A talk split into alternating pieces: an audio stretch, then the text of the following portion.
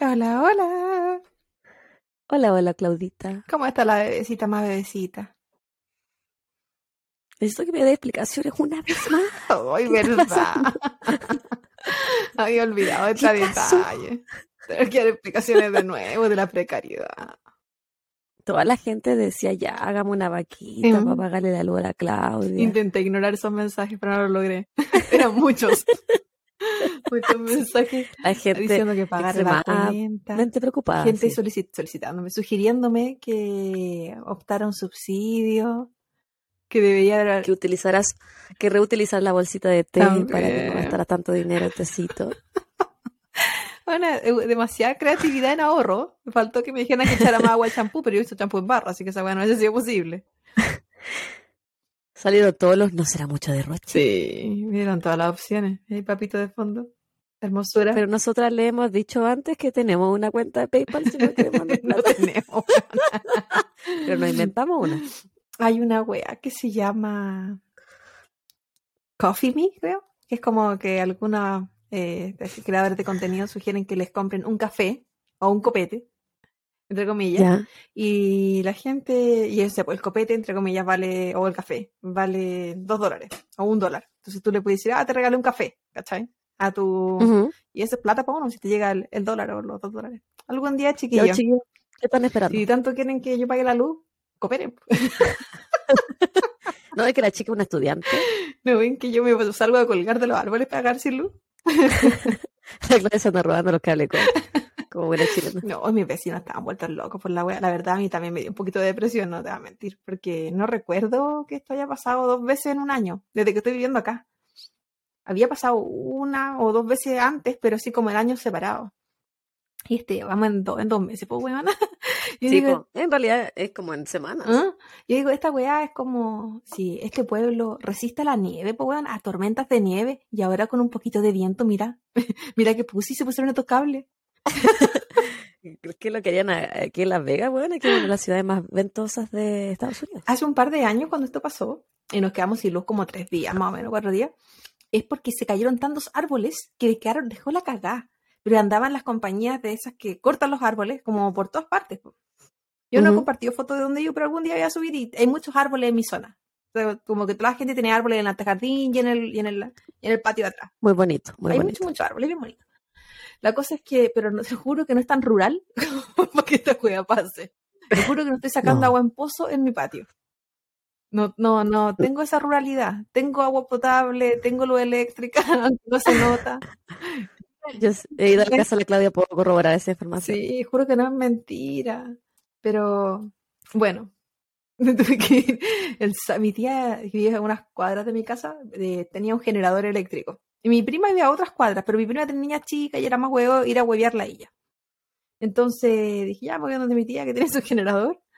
eh, que son estas cuestiones como que baterías donde generar electricidad en tu casa o en casa rodante o hay gente que tiene food truck o no sé, todo ese tipo de lugares donde necesitas electricidad y lo tenías cercana. Y se va rellenando con, con gasolina. La wea que ahí estuve con mi notebook trabajando, tenía un millón de tareas que enviar. Y dije, el sábado eh, pensé, dije, ah, no, no va a llegar hoy día, pero el domingo. De hecho, yo le conté a la Javi que no tenía eh, electricidad. Y ella me dice, ay, no te preocupes, weón, si, si yo no te he mandado las cosas, todavía hay tiempo. Y dije, weón, a mí que me importa el podcast, son mis tareas. Tengo que mandar no sé cuántos trabajos para el domingo en la noche. Nos reíamos demasiado de esa weá. La, Nos reíamos, estúpida mis tareas idiotas. Y le mandaba muchos stickers. que tenía que Pero, explicarle a mi papá después. Sean todos bienvenidos Que no conocí esa este, weá. a este nuevo episodio de Copa de Crímenes atrasadito, pero aquí estamos, las más Ah. amigas, en el cotorreo eterno. Nos intentamos poner al día, porque igual subimos el episodio el miércoles. Y Sí, este, la Claudia sí, lo intentó, este- ¿no? sí. Que se sepa que lo intentó la Claudia, porque yo no estaba, yo no lo hago. Yo solamente hablo. Sí. La Gaby hace su parte de hablar. Si quieren hacer un trabajo en grupo, no me invitan, porque yo no voy a hacer un aporte. Ella hace la introducción y el resto del trabajo lo hago yo, con la conclusión y la bibliografía incluida. Exactamente. En este trabajo vamos a presentar. Pero bueno, Son cosas que pasan, detalles de la vida. ¿Qué estás bebiendo, bebecita? Estoy consumiendo aquí con mucha sed hoy día un fan shop porque te quiero Qué copiar. bonito. Y yo estoy Buena, espérate. Voy a sacar. ¿Tecito? tomando eco. Ni siquiera te la wea, eco. Quienes no son de Chile, es eh, un, una copia del café, pero no tiene cafeína porque no es de grano de café. Es de, Como es de trigo, ¿no? Sí.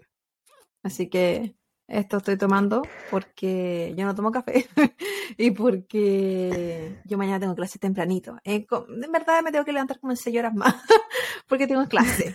Así que no, no, no puedo tomar.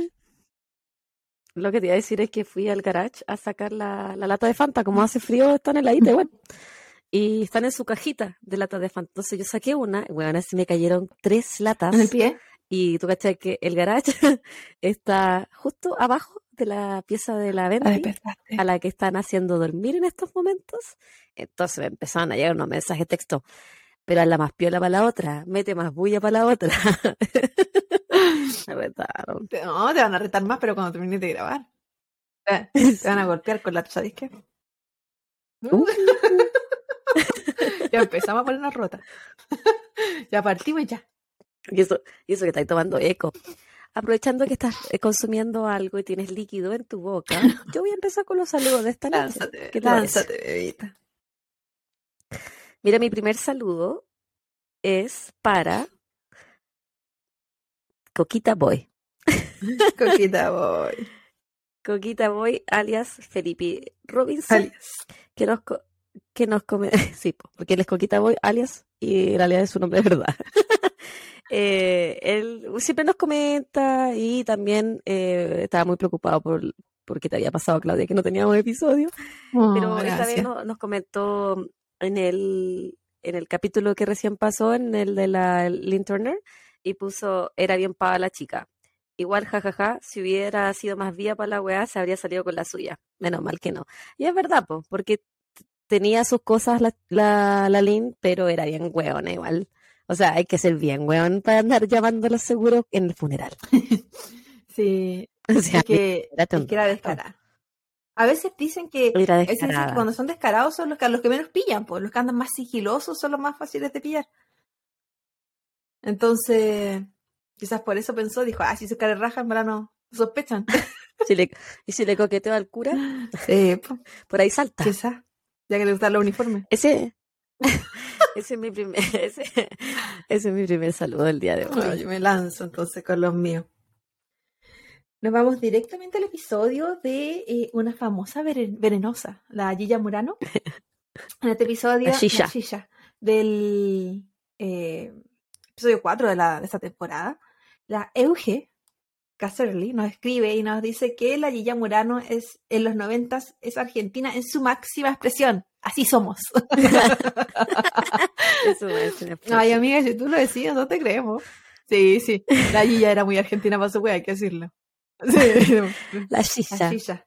Me da risa el nombre de ese episodio porque alguien nos comentó una vez que ellos habían pensado como que era otra cosa, una famosa venenosa. Se, refería al pene, La obviamente, mm. la pirula. Y yo también lo pensé, po, por el, el nombre de ese episodio un doble Sí, sentido. pues, sí. Creo que le comentaste, le pusiste como eres de las mías, una wea así.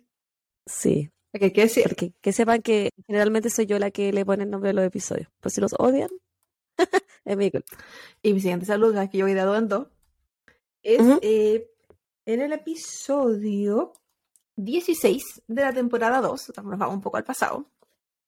El Todopoderoso, no sé si te acuerdas de este caso, este Sí, chico que desapareció en el sur de Chile, que estaba metido al cura, que después se mató. No, eh, Arex, Ujú. Ricardo Arex. Exactamente, bebita. Y Liliana Fuentes nos comenta, voy en este capítulo, pero esto fue hace dos semanas, así que probablemente Liliana ya va en el futuro. Dice, voy en este capítulo, la escucho en mi viaje en Lima Chiquillota y de vuelta. Mira, de las tuyas. Mira. Me dio mucha risa porque yo al principio me confundía, pero en mi defensa la Javi tiene voz de Claudia y la Claudia tiene voz de Javi. Pero ya no las confundo. Todos dicen eso. Todos dicen eso, pero Quizás tú, tú te ves más tierna, porque según ellos que yo tengo voz tierna, no sé de dónde lo sacaron. Y yo tengo más, tengo más apariencia sensual. ¿Por eso? ¿Pensarán? ¿qué me estás queriendo decir, Que eres chiquillo? tierna y yo sensual, pues ¿Que no bueno. soy sensual? Yo quiero ser, yo quiero ser la sensual. No me sirve ser tierna. No, No me sirve ser tierna soy chica. Y la gente chica no es tierna. no puede, no tiene derecho. No, pero pasan po, a la llevar. pasan a llevar. ¿Viste? Sí, le- así no es la Pero wea. la mente bebita. ¿Me toca? Sí, bebida. Ya. Bebida, dije. Bebita. Mi segundo saludo es para Gabriela.agl. Ella nos comentó en el episodio de el asesinato por honor que hiciste la semana pasada de la India. Del- no, la de Irán. India. Estoy- de país. Y nos pone, hola chicas, estoy emocionada porque yo fui quien les recomendó este caso. Por supuesto que me encantó su relato. Como siempre, además de los datos para contextualizar que se mandaron, es lamentable que haya países donde estos crímenes sean tan comunes. Y sí, para nosotros nos impactó mucho lo de los asesinatos por honor, porque, weón, qué miedo ser hija de No, alguien, porcentajes en persona. A mí me asesi- No, nada. no. Pero en, en Estados Unidos no tenía eh, asesinatos por honor. En Estados Unidos la gente es cruel, loca y mala. pues, los porcentajes de los asesinatos a los hijos, pues a eso me refería. Sí. Terrible, terrible. Y no, también nos puso, también les cuento que estaba escuchando esto mientras limpiaba la cocina, me encanta, yo también escucho podcast limpiando. El poto. Y mi hermana también lo escuchó conmigo, por primera vez, y me comentó que le gustó que ustedes relataron el caso de una manera tan amena, a pesar de los cabrosos. A diferencia de otras personas que hacen relatos tan oscuros, a lo Carlos Pinto, que llegan a dar susto, jajaja. La llevan chiquillas, les mando saludos desde Chile. Ah, gracias. Gracias por la recomendación. Sí, nosotros tratamos de que sea más ameno, menos escabroso, porque, bueno, la idea, si ya el crimen ya es escabroso, ya es terrible, hay que ponerle un poquito de... Y porque probablemente poquito jamás nunca nos saldría tanta seriedad. Había una vez. Es verdad. No. Y entonces, no. nada hacía, nada hacía Mientras presar. la Javi estuviera hablando así de seria, yo estaría atrás. Todo el rato, weona. No podría. Oye, antes que continúes tú con los tuyos, tengo un bonus track. No, dale, lanza. ¿Lo puedo hacer ahora? Lánzate, bebita. Lo que pasa es que alguien nos comentó en Apple Podcast y nos comentaron hace un par de meses ya, pero a mí se me olvidaba. se me olvidaba que también lo podíamos A veces decir. pasa. Eh, la persona nos puso cinco estrellas, debe saber que cuatro no nos sirven. Y comenta muy bueno. Me acabo de encontrar este podcast y como primer episodio escuché el episodio de la familia de la India y estuvo muy bien investigado, haciendo mucho énfasis en la salud mental. Ya quiero escuchar los otros episodios que seguro est- están muy bien como el inicio. Qué gusto haberlas encontrado, felicidades y que les vaya muy bien. Crime Addiction. Yo también estoy adicta al crime. Muchas gracias por tus comentarios y por tus cinco estrellas, porque cuatro no nos sirven. Ojalá haya seguido avanzando. Ojalá, creo que soy el tuyo, guaguita. ojalá esté en este paso, porque no somos las que éramos en julio del año pasado. Ojalá que haya superado todo lo porque en ese episodio aún no nos interrumpíamos, en ese episodio aún no nos alargábamos, en ese episodio aún no teníamos introducción. Entonces, yo no sé, solo lo- los más amigos Sí, lo que- solo Lo que teníamos en ese episodio era mal, mal audio. Mal audio, eh, harto nervio, harta cara bien seria, un par de kilos menos, tengo que decirlo, porque no me veo como en ese episodio. Habla por, habla por ti, güey. No, te hablo de mi cuerpo. No el tuyo, estoy hablando del mío. Yo soy la que tenía un par de kilos menos. Me comí lo que dejaste Esos son tú. todos mis saludos. po. Delicia. Porque si te ves esta cara hermosamente redonda, no es solamente porque está llena de felicidad, no, no, no, es todo el cuerpo. Abrazo de rollos. Sí, una esponjita. El siguiente saludo, bebecita, también es un viaje al pasado. No tan pasado. En el episodio 28 de la temporada 2, Misterio en la azotea 48. ¿Te acuerdas de este caso de España? De la chica que lanzaron. ¿Sí? Sí, sí me acuerdo. Me lo escribe Carmen Carmona Cabrera. Nos dice, hola chicas, felicidades, Claudia, buen trabajo. Gracias. Soy de Barcelona, este caso lo he oído muchas veces, lo has hecho muy bien. Gracias. Mira, Me estaba reivindicando porque todos me criticaron en el español anterior. A ti no te gusta hacer casos de España. No, porque tuve mucha mala experiencia en el anterior. A pesar de que eh, igual tengo buenos comentarios en ese, pero eh, como, personalmente no me gusta como lo dice, pero bueno. Como vosotras, creo que el novio abogado, y ya pone fapudor, entre paréntesis, en castellano apesta. Bueno, está, está enseñando un poco de lenguaje. Me encanta. Y pone tu catalán. En catalán. Pone tu catalán no está mal. Probablemente el fapudor lo expliqué como la mierda y no se pronuncia así, pero estoy intentando la amiga. Dice, por desgracia en España tenemos demasiados casos como este que nos han marcado. Unos con los, con los malos a buen recaudo, otros no tanto. El asesino de Puchet, el asesinato de la Guardia Urbana, Marta del Castillo, Anabel Segura, las niñas de Alcácer, etc. Seguido así, al menos me río entre tanta maldad. Y perdrá por, este, eh, por extenderme tanto. Mil abrazos. Un abrazo gigante a ti. La- Y, y dentro de los casos que nos mencionaste, tengo como dos o tres en la lista. Pero como no le puedo dar España eternamente, eh, No. lo- le- pero ah, están. Así que voy a poner los otros también. España tiene casos súper la- interesantes y también súper, súper, súper investigados. El tema es que El inconcluso. caso de la de las niñas del Alcácer Sí. es ah, hay un documental en Netflix Sí. por si lo quieren ver es, es buenísimo un caso muy muy triste El documental está y- bueno. Yo también lo revisé cuando intenté hacer ese caso, pero era demasiado largo, así que sí paré. me acuerdo que te lo recomendé en un momento Sí, empecé. Pero me, me rendí en el proceso. Era demasiada. Es que- demasiada. sí de repente tienen mucha info y es Y como, aunque a "Weón, veces la, no la tiempo para información es esto". repetitiva, pero tenéis que revisarla toda para saber que se repitió. pues, entonces, fue como, no, re- me paro aquí porque sé que este barco no, no puedo. Yo creo que un lujo que me voy a dar cuando esté vacaciones o, o cuando fallezca, pero por ahí. Cuando fallezca, lo que venga primero sí, probablemente fallezca. Porque es mucha lucha. Y continúo con el siguiente.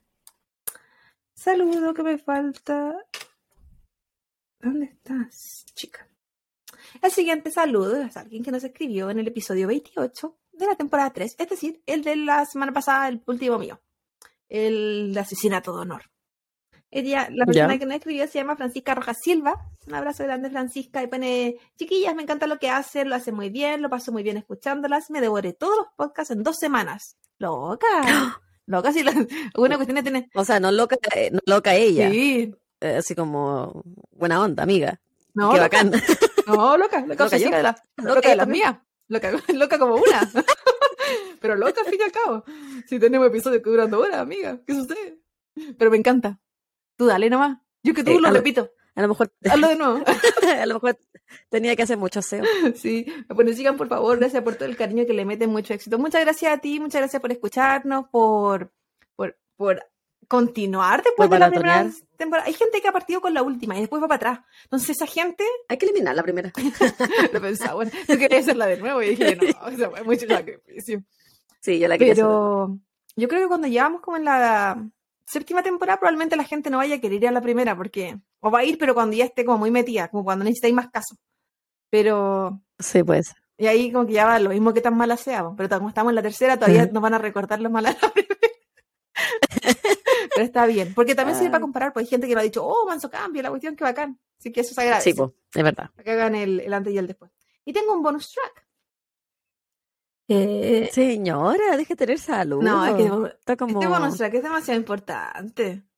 tiene mil amigos La Diga. creme de la creme de los comentarios. Cristian Zambra nos comenta en el mismo episodio y también Little Lady Blue y alguien, había otro comentario más de lo mismo. Dame un segundo. Que alguien que te puso, es que es el mismo comentario. Y eh, Ah, sé, Emelín Delgado. Valdés. También. A partir por la Emelín, que nos dice El Papito. Magnífico episodio. Y por supuesto, ¿quién es el protagonista de la vida? Ese rey que está con, con un jersey rojo en el fondo, porque es un caballero abrigadito. Y Cristian Zambra nos dice, vine de Spotify solo a ver al papito durmiendo. sí Salud. Y Little Lady Blues ya dice, yo también. Y el papito ahora es nuestro ganchito comercial. Pero miren esa delicia en jerseycito rojo. Y el papito, para que sepan, es parte de la comunidad LGBTQ, porque papito está enamorado de mi marido. Papito, un ser virginal. Porque si hay algo que corre en, la- en el linaje de los caninos a mi familia, es virgen hasta la muerte. Yo lo intenté acompañar, duré harto en el proceso, pero, no- no, pero fallé, Huevona, señora, fallé en el fallé en el camino, pero estuve con ellos en la lucha. Lo que pasa es que yo, vi, yo vivo en menos, Déntrese, yo vivo en menos. déntrese. Qué huevona. Déntrese, señora. Oye, Le hizo mal qué bonitas las uñas. Ahora que te vi el dentro. Ay, sí. sí. Mm. Ay, me las pinté yo. po. Miren la que profesional. Es que si me la viera de cerca está para la cagada, pero de lejos. No, hago lo que mejor que puedo. Y sabes que me ha salido, últimamente sale mucho mejor la, la, la mano derecha, y yo no soy zurda. po. La bebita, me acaba de llegar un mensaje, en bola lo un mensaje de un número desconocido que dice, hola. ¿Y qué creen que me va a responder?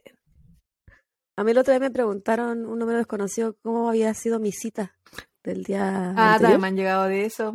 O me han dicho que se me, se yo me quedaba un dije, documento en la oficina. Estuvo perfecto. Pues chao, O, les digo yo.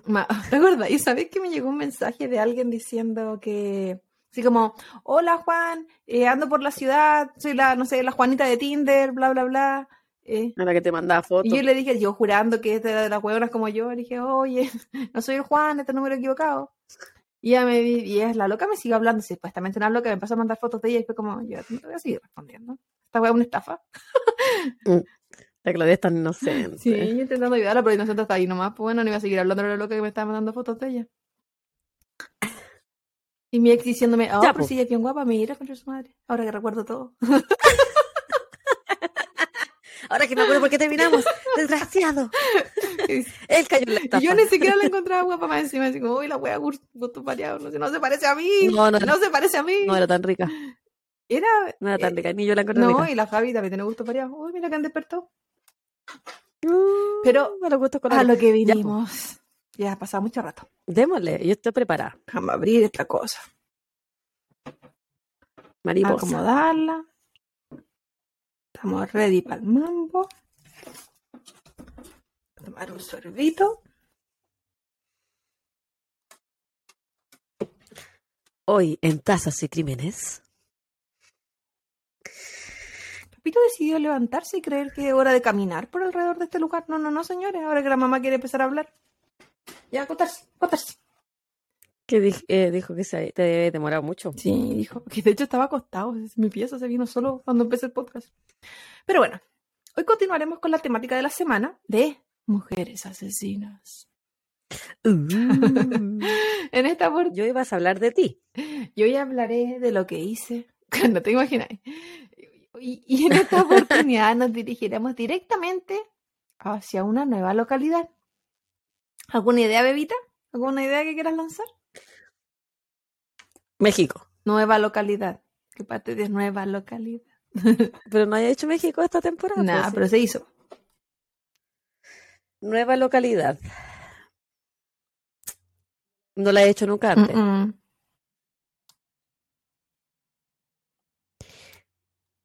Suecia. No. Ah, bueno, ya me rendí. Y nunca, su- nunca supe si hice Suecia o Suiza porque probablemente lo traduje mal. Así que eso es un misterio. Pero bueno, hablaré hoy día de Austria. Ay, no tengo que me equivocar, me voy a decir Australia. La protagonista de este caso tiene un nombre muy particular. Se llama Goitzargi Estivalis Carranza Zavala. tiene nombre artístico la amiga. Y es ¿Y cómo le vamos a decir? Estivalis. Ah, Le ya. decían Esti también, pero Esti, yo quise decirle Estivalis, para darle más estilo. Y ella es nuestra nueva viuda negra internacional. Uh, Estivalizo. la semana de las viudas negras. Sí, las maneras locas. Más locas que una. Estivalizo Esti, como era conocida, nace en México, en México, el 6 de septiembre de 1978. Su padre era un periodista y comentarista político, contrario al gobierno de, de turno cuando Estivalis era pequeña. Esta situación llevó a que ella tuviera que presenciar un violento allanamiento en su casa y posteriormente que ellos se tuvieran que ir del país. No se explica bien si fue un exilio forzado o voluntario, pero tenía cara de ser por la, la violencia del allanamiento, como que tuvieron que arrancar. La familia posteriormente se reubicaría en España, donde las condiciones económicas para ellos ya no serían las mismas, porque el padre ya no sería el periodista que fue en su momento, con los lujos que tuvo por haber sido destacado. Tienen que empezar de cero Era igual. empezar pues, de cero. imagino. Además de estos temas económicos, Estivaliz sentía la discriminación en su colegio. Si bien todos eran hispanohablantes, ella sentía que por el hecho de ser latinoamericana la aislaban y la miraban en menos. Quiere decir que eh, yo, de lo poco y nada que, que sé de España, lo que he visto también en reality y cosas así, sí, tienden a hacer una distancia entre los que es como europeo y no europeo. Si hay alguien en España que nos pueda decir cómo es la situación de la discriminación sobre la gente latinoamericana, sería bonito. Tengo amigas viviendo allá y dicen que no es así, pero que nos den, o quizás esto era así en esa época. Estamos hablando de los 80. Puede ser. Al poco tiempo la familia siguió creciendo y Estibaliz dejó de ser hija única y comenzó a tener un hermanito. La familia se asentó y continuó viviendo una vida relativamente normal en España. Fuera de la situación migratoria, la infancia fue, de Estibaliz fue bastante común y asimismo su adolescencia. Desde temprana edad ella comenzó a frecuentar clubes nocturnos. Una adolescente común y corriente que quería vivir experiencias de niña más grande. Ella comentaba... Pero ¿quién no, quién no lo hizo a esa edad? Sí, yo no. yo no. Yo fui la única buena que yo conozco. Fui una vez, pero porque mi hermano trabajaba en el local. Mira, una vez. Ella comentaba que era del gusto de los hombres que eran por lo general bastante mayores que ella. Y fue, y ella también gustaba de hombres que eran más grandes, de todas formas. Él tenía daddy issues. Al parecer, ella se comenta que tiene que ver con que su padre era muy estricto y como que nada era suficiente, entonces por ahí iban sus daddy issues. Dentro de esta situación de a mí me gustan mayores, yo le gustan los mayores, lo que sé, toda esta situación, ella vivió un evento bastante desafortunado un hombre que conoció en uno de estos locales la invitó a salir y ella accedió. Esta salida fue a una fiesta privada. Y este hombre la lleva hacia un cuarto que se encontraba vacío en esta fiesta privada. Allí ella comenta que es la esposa y abusa sexualmente de ella. Pero esta situación ella nunca la contó y menos aún la denunció. Hizo como que nada había pasado. Desde los 10 años, cuando su hermano nació, Estivalis fantaseaba con la idea de formar una familia. Los padres se reían porque lo veían como un juego de niños. nació un hijo, ahora ella también quiere pensar en que cuándo le va a tocar a ella tener un hijo. Creían que era un juego de niña. Pero ella se preguntaba sobre casarse y tener hijos ya también cuando era adolescente y luego en edad más adulta. Cuando a los 17 comienza su primera relación seria, ella ya empieza a planificar cómo esto va a ser en el futuro. Esta relación, duró durante todo el tiempo que ella estudiaba en la Universidad de Barcelona. Al terminar la carrera, con honores, eh, bueno, una estudiante bastante destacada, ella le cuenta a su novio todas estas fantasías que tiene sobre casarse, tener hijos, formar familia, novio con el que ella había estado durante cinco años su primer amor desde los 17. Lamentablemente para ella, sus sueños no fueron correspondidos y esta relación se acaba abruptamente porque él no quería formar familia y él no planeaba tener hijos, al menos con ella, en el futuro pronto, que a lo que ella pensaba que iba a ser el paso siguiente a la carrera. Igual era joven cuando, eh, cuando le dijo eso, o sea, de haber tenido unos 22, 22 años, claro. 23 años, e imagínate, o sea, a mí me hubiesen dicho esa edad, que se quieren casar y que quieren tener hijos, yo también, yo creo que me da una olguita marina. Patita, ¿para qué las tengo? A correr, se ha dicho. Sí. Por Scam, me llaman. Pero, claro, yo creo que eh, esa conversación se tiene que haber dado durante en algún momento durante esa relación, pero tampoco es tan poco común que relación, relaciones de compañeros de universidad que estuvieron durante, juntos durante toda todo el tiempo universitario, al terminar, se casen. Tampoco es tan raro. Quizás el hecho de hablar de hijos fue algo muy mucho para él. O formar familia. Mucho. Claro. A raíz de esta situación, donde se le rompió el corazón a Estivalis, porque no solo se le destruyó su fantasía, su idea y todo lo que ella venía creando en su cabeza durante los últimos cinco años, y que en verdad venían desde cuando ella tenía diez, que ya estaba soñando con tener su propia familia.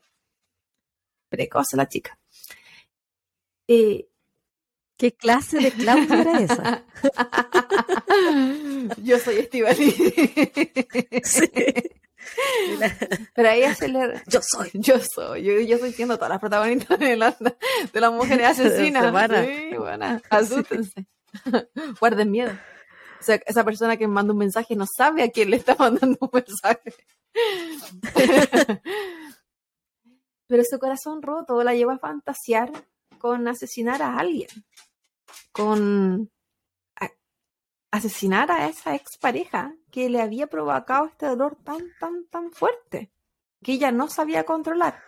Fantasías que eran crueles, que eran imágenes donde ella lo atropellaba, donde ella lo atacaba.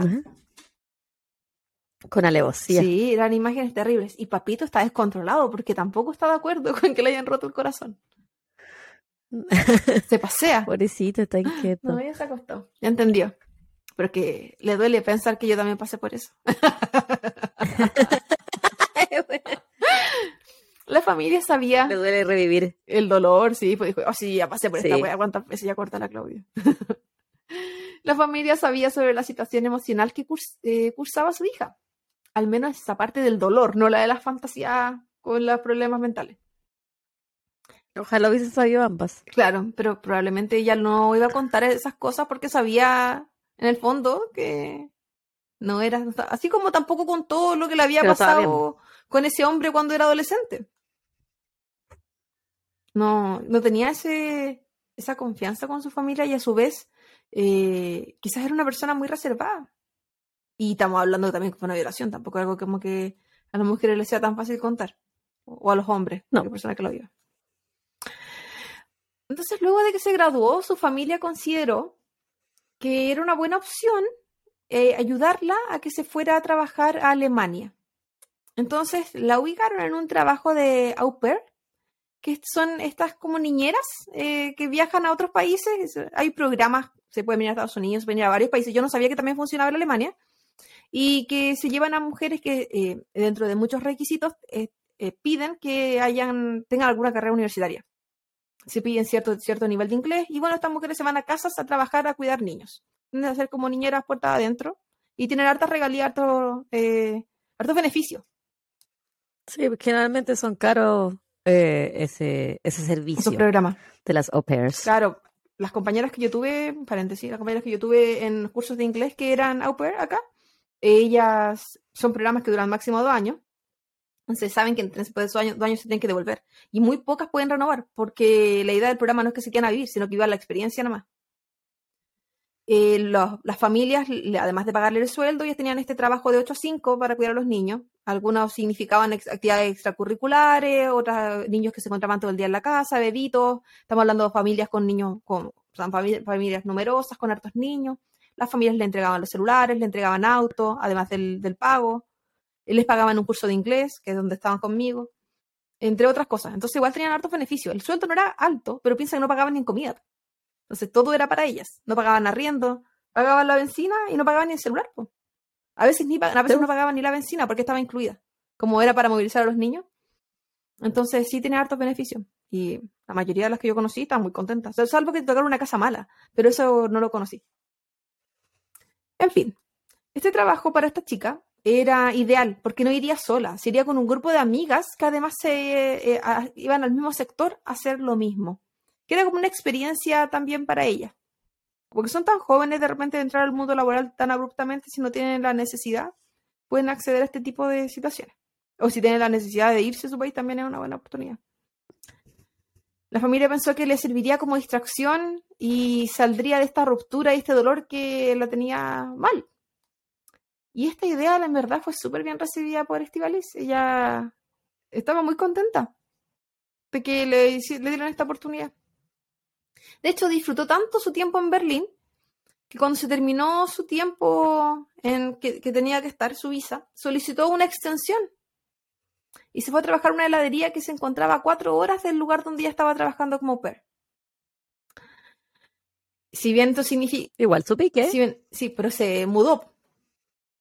Porque era una nueva visa no, de sí, pero Sí, igual para, para encontrar la heladería Sí, yo no sé. tuvo que manejar cuatro horas. tuvo que buscar un lugar que ofreciera visas de trabajo o que ofreciera eh, alguna forma, no sé, que alguna conexión. Porque tampoco como que se fue a trabajar a lo de ella, se fue a trabajar en una heladería, así que como trabajos temporales. Y, y bueno, se mudó. Si bien lo, lo de ella no eran las habilidades sociales, que vamos a ver después de la historia que cambió con- completamente con el tiempo, eh, ella prefería partir de cero nuevamente en este país que volver a Barcelona. Oh. Así que el dolor tiene que haber sido igual importante. Y quizás también se asustó de haber tenido esos pensamientos, o quizás no, pero no los quería tener. Es igual, igual que era fantasía con matar gente. Habla por ti. Estoy hablando de que era normal, bebita. No, no nosotras. Un día cualquiera, un hombre vendedor aparece en la heladería donde ella estaba trabajando. Estivalis quedó impresionada con el parecido de este hombre con su exnovio. Que no estaba superado. ya, lo, ya lo veía en la gente. Aquel que le había roto el corazón. Este, en este momento, Estivalis tenía 22 años y aquel hombre tenía 36. Ella encontraba que era como si hubiese visto su ex en unos años más. Mm, Ya. El vendedor se llamaba Holger Holz. Y cada vez que visitaba la heladería la elogiaba, se coqueteaban, se miraban. Entonces, había una conexión mutua en esta dupla, en estos chicos. Un día él la invitó a salir porque sentía la conexión que había, se sentía que era como recíproca la coquetería. Luego de salir por un par de semanas, solo un par de semanas, él le pidió matrimonio. ¿Qué? Así no. A lo mejor por su situación de inmigrante, igual. Eh, no sé. Me- La relación que ambos tenían era bastante romántica y platónica. Porque yo dije, ay, en bola. Pero yo todo pienso que todo es porque se ponen a pisar como locos.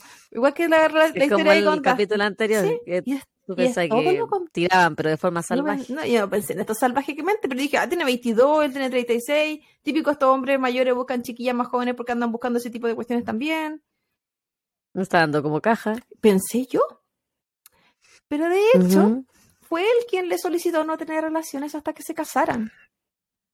Debido, y yo ahí dije, ay, que hay un ¿Era problema ahí, mormón? debido a que él era Hare Krishna. Ah, Y ellos no creen en el sexo a antes del era matrimonio. Bueno, según lo que cuentan al final con todas las cosas que él seguía de los Ares, era como que casi que son mormones, como que otra versión. Estivalis soñaba con formar una familia, con casarse y tener hijos, y debido a sus malas y traumáticas experiencias en España, Jorge Holger le estaba ofreciendo todo lo que ella había soñado siempre, y de una manera muy romántica, porque ni siquiera le estaba pidiendo dame la prueba de amor o algo, no. Era como, casémonos, hagamos vida. Esta decisión no fue necesariamente... Y aparte de ser, Mm, Dale. de ser todo lo que ella quería, se parecía al ex. Y era un poquito mayor como le gustaban a ella. Sí, lo No, tenía, la este combi completa. No estoy hablando de chacha culateta como la canción. No, no, no. Qué ordinaria que Pero si estás es el una día de hoy. canción, no es mi culpa que diga eso. Ya sí. Esta decisión no fue necesariamente apoyada por ninguna de las familias. El matrimonio se llevó a cabo prontamente en el año 2002, en una ceremonia bastante íntima, con la presencia de algunos invitados que eran solo amigos del novio. Porque obvio, no, no había nadie de ella, pues si ella estaba sola. No estaba ni siquiera cerca de donde estuvo, el- la amiga au pair que tuvieron se fueron. Ella estaba, había empezado de cero. Este fugaz compromiso no tardó en volverse tortuoso, porque crónicas de una muerte anunciada, lo que tan rápido empieza, rápido acaba, pues amiga. Tan rápido se acaba. Estivaliz aseguraba que su marido no era más aquel hombre conquistador que le había encantado las semanas previas, sino que un hombre que un día se quejaba de su apariencia, la de ella, y le decía que debía subir de peso, porque ella ya no era atractiva tan flaca. Y al día siguiente volvía a ser el mismo hombre de antes, quien la elogiaba por todo. Vamos con la bipolaridad. Por, No me imagino quejarme porque me digan que suba de peso. no, pero es que tenés que ver. Porque eso significa que tengo que comer más. Qué delicia. Sí, pero imagínate que alguien que no está contento con tu físico. No, una sí que sé, tiene, una que tiene trauma porque quiere ser flaca eternamente. Hoy díganme que suba porque me lo como todo. pero ¿Qué- qué pero yo tengo amigas que les cuesta mucho, mucho subir de peso y que le digan flaca, por ejemplo, a ellas no es un cumplido. Eh, algo que no les gusta que les digan, po. Algo traumático. Sí, porque para siente ellas. Al revés de al una. revés de una. A mí, bueno, cuando estaba flaca me decían que me veía muy niñita, como así como algo malo. Y yo así como, pero si esto es maravilloso, eterna juventud. Weón. Pero bueno, tiempo pasado porque claramente ya no estoy así. Por su parte, eh, Steve Alice volvía a presentar las mismas exigencias que en su pasado a su nueva pareja. Su insistencia en tener hijos pronto y formar la familia que ella quería era un tema constante en esta relación y él no estaba tan de acuerdo. Así que no habían conversado bien lo que ella quería antes, parece. Pero si en de- un par de semanas, weón, que cachar. La- pero ella quería. Ella, que- ella pensó que quizás porque le pidieron matrimonio vamos con todo. Y como era un hombre más grande también, sin hijos, Mm, puede ser. pero se equivocó la paloma. Holger sentía que debían afianzarse primero antes de pensar en los hijos. No, tan- no estaba tan, tan loco el amigo. Claro, pero Ujú. yo creo- imagino que la gente se afianza igual antes de casarse, pero no, pues se contradijo un poco. Al poco tiempo la pareja se mudó a la ciudad donde, de donde provenía Holger. Y ahí Estivalis consiguió un nuevo trabajo, porque obvio estaba cambiando de lugar. Y él, su esposo, perdió su trabajo. Entonces esto provocó cierta inestabilidad en esta pareja, la que se vio eh, obligada a buscar alternativas ante esta situación. Y es aquí cuando Holger le sugiere que se vayan a vivir a Viena, Austria, lo que prontamente se llevó a cabo en el año 2005. Él sabía que su esposa siempre había querido visitar aquel lugar y él creía que sería una buena manera para comenzar desde cero. Estivalis no estaba muy convencida, pero él le prometió que ahí ella podría tener su propia heladería, ya no trabajaría eh, en la heladería de otros, porque en verdad ella sí disfrutaba su trabajo, le gustaba mucho el contacto con los niños, eh, el, el servicio en la heladería era un ambiente que le gustaba. Aparte, yo no me imagino que la gente vaya a la heladería enojada. Dame cinco helados. No, es como, oh, quiero un heladito de eso, quiero probar eso. no sé, Sí. ya me imagino. Y además, podrían comenzar a intentar a tener hijos. Y es este último punto Tate. al que ella sí le interesaba y que probablemente le hubiese dicho que sí a cualquier idea que él le diera o le propusiese si esta hubiese sido la condición. Estaba andando donde ella quería. Igual cruel el amigo. Porque era para convencerla. Sí. Su mejor arma. Sí. La heladería se llamaría, jamás lo voy a pronunciar bien, esquelería. no tengo idea cómo se pronuncia, pero más o menos así, pongámosle la esquelería, total. pero era la de ella, era su heladería y era como ella soñaba que fuera. Holger decía que quería que fuera una heladería durante el verano y una cafetería durante el invierno. De esa manera podrían funcionar durante todo el año y tener siempre visitantes locales y estar constantemente con gente. Y también podía trabajar como cafetería durante el verano para los, eh, los usuarios que les gustara. Era un lugar acogedor, con colores vivos, tenía muchas variedades de productos, desde pastelitos hasta cositas saladas. La mayoría de los clientes eran niños, por lo que Estivalis se sentía muy feliz de estar en ese lugar. Ya sabía eh, sobre su trabajo, o sea, sabía lo que estaba haciendo, no era un ambiente nuevo para ella. El problema es que la carga laboral se la estaba llevando casi completamente ella, porque su esposo se quedaba en el departamento viendo tele. Sin embargo, este no era el mayor problema que ella estaba teniendo en ese entonces, sino que Holger no quería cumplir su promesa de intentar tener hijos. Pucha, Holger. Se puso mentito, po. y el loco ya era casi cuarentón. Se puso mentito. No quería pasar la pirula. No, exactamente, por loca. Al punto en que la pareja ya no tenía relaciones sexuales. Debido a que Holger, como seguidor Hare Krishna, creía que el sexo era solo para procrear. Y como él no quería, no te la paso. Oh, La insis- y no, no, no. no es- aparte de no, no. La insistencia de Estivalis claramente no ayudaba en cómo se estaban dando las cosas en esta relación. Por lo que esta insistencia provocó mayor rechazo y cada vez menos y menos y menos relaciones sexuales en esta pareja. Y la verdad. Estaban como la Lynn y el Glenn, durmiendo en piezas separadas. Sí. Y la verdad es que ella no lo quería para. para puro pisar. Si bien en su juventud, me imagino que ella igual quería disfrutar de su sexualidad. Con su marido, pues bueno, si tampoco estamos hablando con, con cualquiera. Con cualquier. Eh, con alguien que ella de alguna u otra forma tiene que haberse enamorado quizás en esas pocas semanas. Que ya no eran pocas semanas, ya habían pasado años, porque se casaron en el 2002 y ya esto era el 2005 cuando se fueron a vivir a Viena. Igual duraron su tiempo. No duraron un harto más. Perdón por eso. No, no, perdona, Bertita. Pero piensa que desde el comienzo que estaban mal al final. Y desde el... Entonces como que si hubiera una relación que, que estaba durando, eh, no estaba... No era lo que ella esperaba ni lo que ella quería. Y No es lo que le prometieron tampoco. ella sentía que estaba haciendo todo por él y para él. Y no es por defenderla, porque sabemos que ella es la asesina. Sí, de eso se trata el capítulo. Pero, ¿le mintieron? Sí. Ahora, la may- mayor parte de esta historia está contada por ella, así que quizás esto no es tan así. Esa wea nunca le prometió hijo, nada. Sí, pero según ella que sí. Eh, ella sentía que ella estaba haciendo todo por él y para él, pero que no lo sentía recíproco. Y la rabia y la frustración en su interior solo crecía con el paso del tiempo. Y sabemos que no era bueno que la amiga se frustrara y se sintiera mala, ¿ves que se le dan esos pensamientos loquillos? Sí, pues. Sí. Mucho menos que le rompan el corazón. Sí, no, pero este loco no se estaba rompiendo. Bueno, yo creo que de a poquito. Sí, como que cada.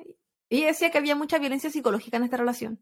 Entonces, quizás cada insulto, cada rechazo, la negación a, a tener hijos, todo eso sí llevó a la larga a que se le fuera a ¿Qué, romper un qué poquito te el corazón. pasa? Que ¿Qué? papito se estaba que papito se estaba chupando la patita, así que le pegué un palmazo en la guatita, así como córtala. Es que se, se desespera y se pone a comerse sus patitas, porque que él sabe que están deliciosas. Pero no debe. Porque el papi tiene problema en la piel, entonces no se tiene que chupar, por eso. Sí, el papito tiene muy. No es que la Claudia sea muy estricta, no es que la Claudia sea muy estricta y esté loca. No, no, no. Eso me olvida que los perros, los otros no tienen este problema. Yo hablo como que todos, todos tienen problemas que nadie se tiene que chupar. No, papito tiene problema en la piel. Entonces, si se chupa, se rompe. En el año 2007, un nuevo vendedor apareció en la heladería. Y como si la historia se repitiera, la ahora casada Estivalis se volvió a encantar. Que también no le gustaban los clientes. Ella, no, no, no, señores. Yo no vengo a vender, vengo a regalar la pirula. Decían. También se parecía a Alex. ¿Te imaginas? Era él. Claro. Su nombre era Manfred Hinterberger, quien tenía 48 años de edad, porque a ella le gustan mayores. Si le gustan y cada vez mayores. Sí. Más mayores.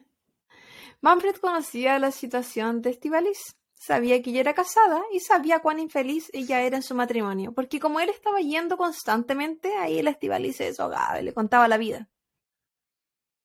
Pero nada de esto detuvo para que él continuara coqueteándole constantemente.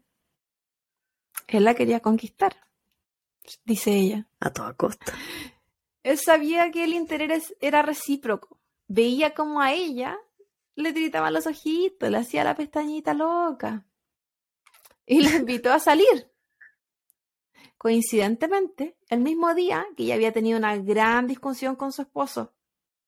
Así que ella no tuvo ni titubeó en decirle ya. ¿Cuándo? ¿Qué hora? Ahora robó. mismo, ya, ya, cierro la, cierro la tienda por ti.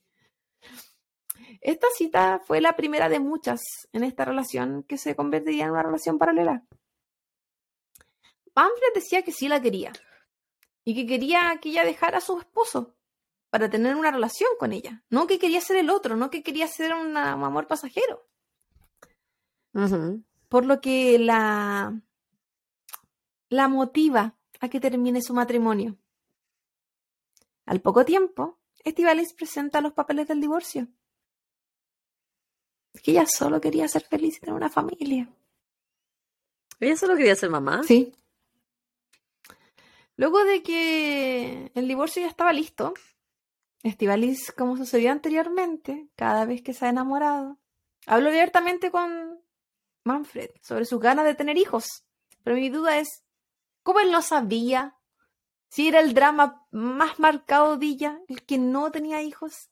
Claro. Más allá de que encontraba que el marido era que flojo. se lo dijo muchas veces. Se lo tiene que haber Pero- dicho igual que cuando, él la trataba de conquistar en la heladería. Y él, él tenía hijos. O sea, él sabía lo que ella quería. Pero bueno, Pero no, no, no significa que quería más. no, no. Me me refiero, si tú no querís, tú le decís yo no quiero más, ya tuve, po. Pero parece que esa conversación no pasó.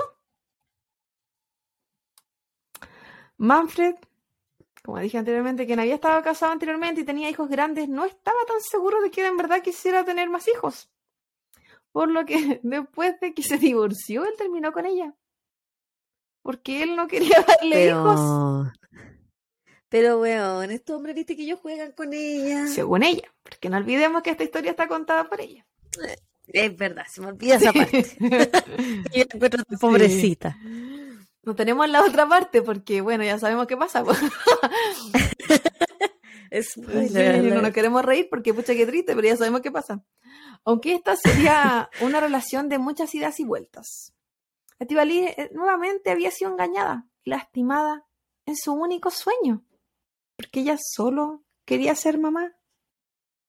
Y, y es, es complejo igual, porque siento que hay otras mujeres, sobre todo más en el pasado, pero también sigue sucediendo, que se aferran tanto a la idea de tener hijos y que eso va a formar la familia cuando su relación de pareja no está bien. O Los hijos no solucionan el matrimonio, los hijos no arreglan el matrimonio y los hijos muchas veces separan. Sí, tienden a separar una relación porque es lo que ella quería y no lo que él quería, o lo que él quería pero no lo que ella quería. Y Sí. en complacer a tu pareja, eso solo trae más problemas. Nadie tiene que ser eh, obligado a ser mamá o papá. No. Pero si no se cuida, tiene que hacerse responsable porque la responsabilidad es compartida. Exactamente. Si bien Estivalis y Holger estaban divorciados, continuaban compartiendo la misma casa, porque ninguno se quería ir. Los dos creían que eran du- dueños del lugar o que merecían estar en ese lugar. Pero en ninguna parte, Qué sí, incómodo. en ninguna parte yo leí que ellos fueran dueños del lugar, como que fuera lo hubiesen comprado. Entonces yo no sé qué tan dueños de eso sentían. Quizás lo eran, pero no, no estaba en ninguna parte de las que leí. Pero ellos no, po, estaban muy en la que yo no me voy de aquí, tú ándate. Y además de la casa, ellos también compartían el negocio. Porque si bien el negocio estaba siendo administrado, estaba siendo eh, empleado Todo lo hacía ella. por ella, quien había puesto la plata para iniciar, el dinerito para iniciar este negocio, había sido Holger.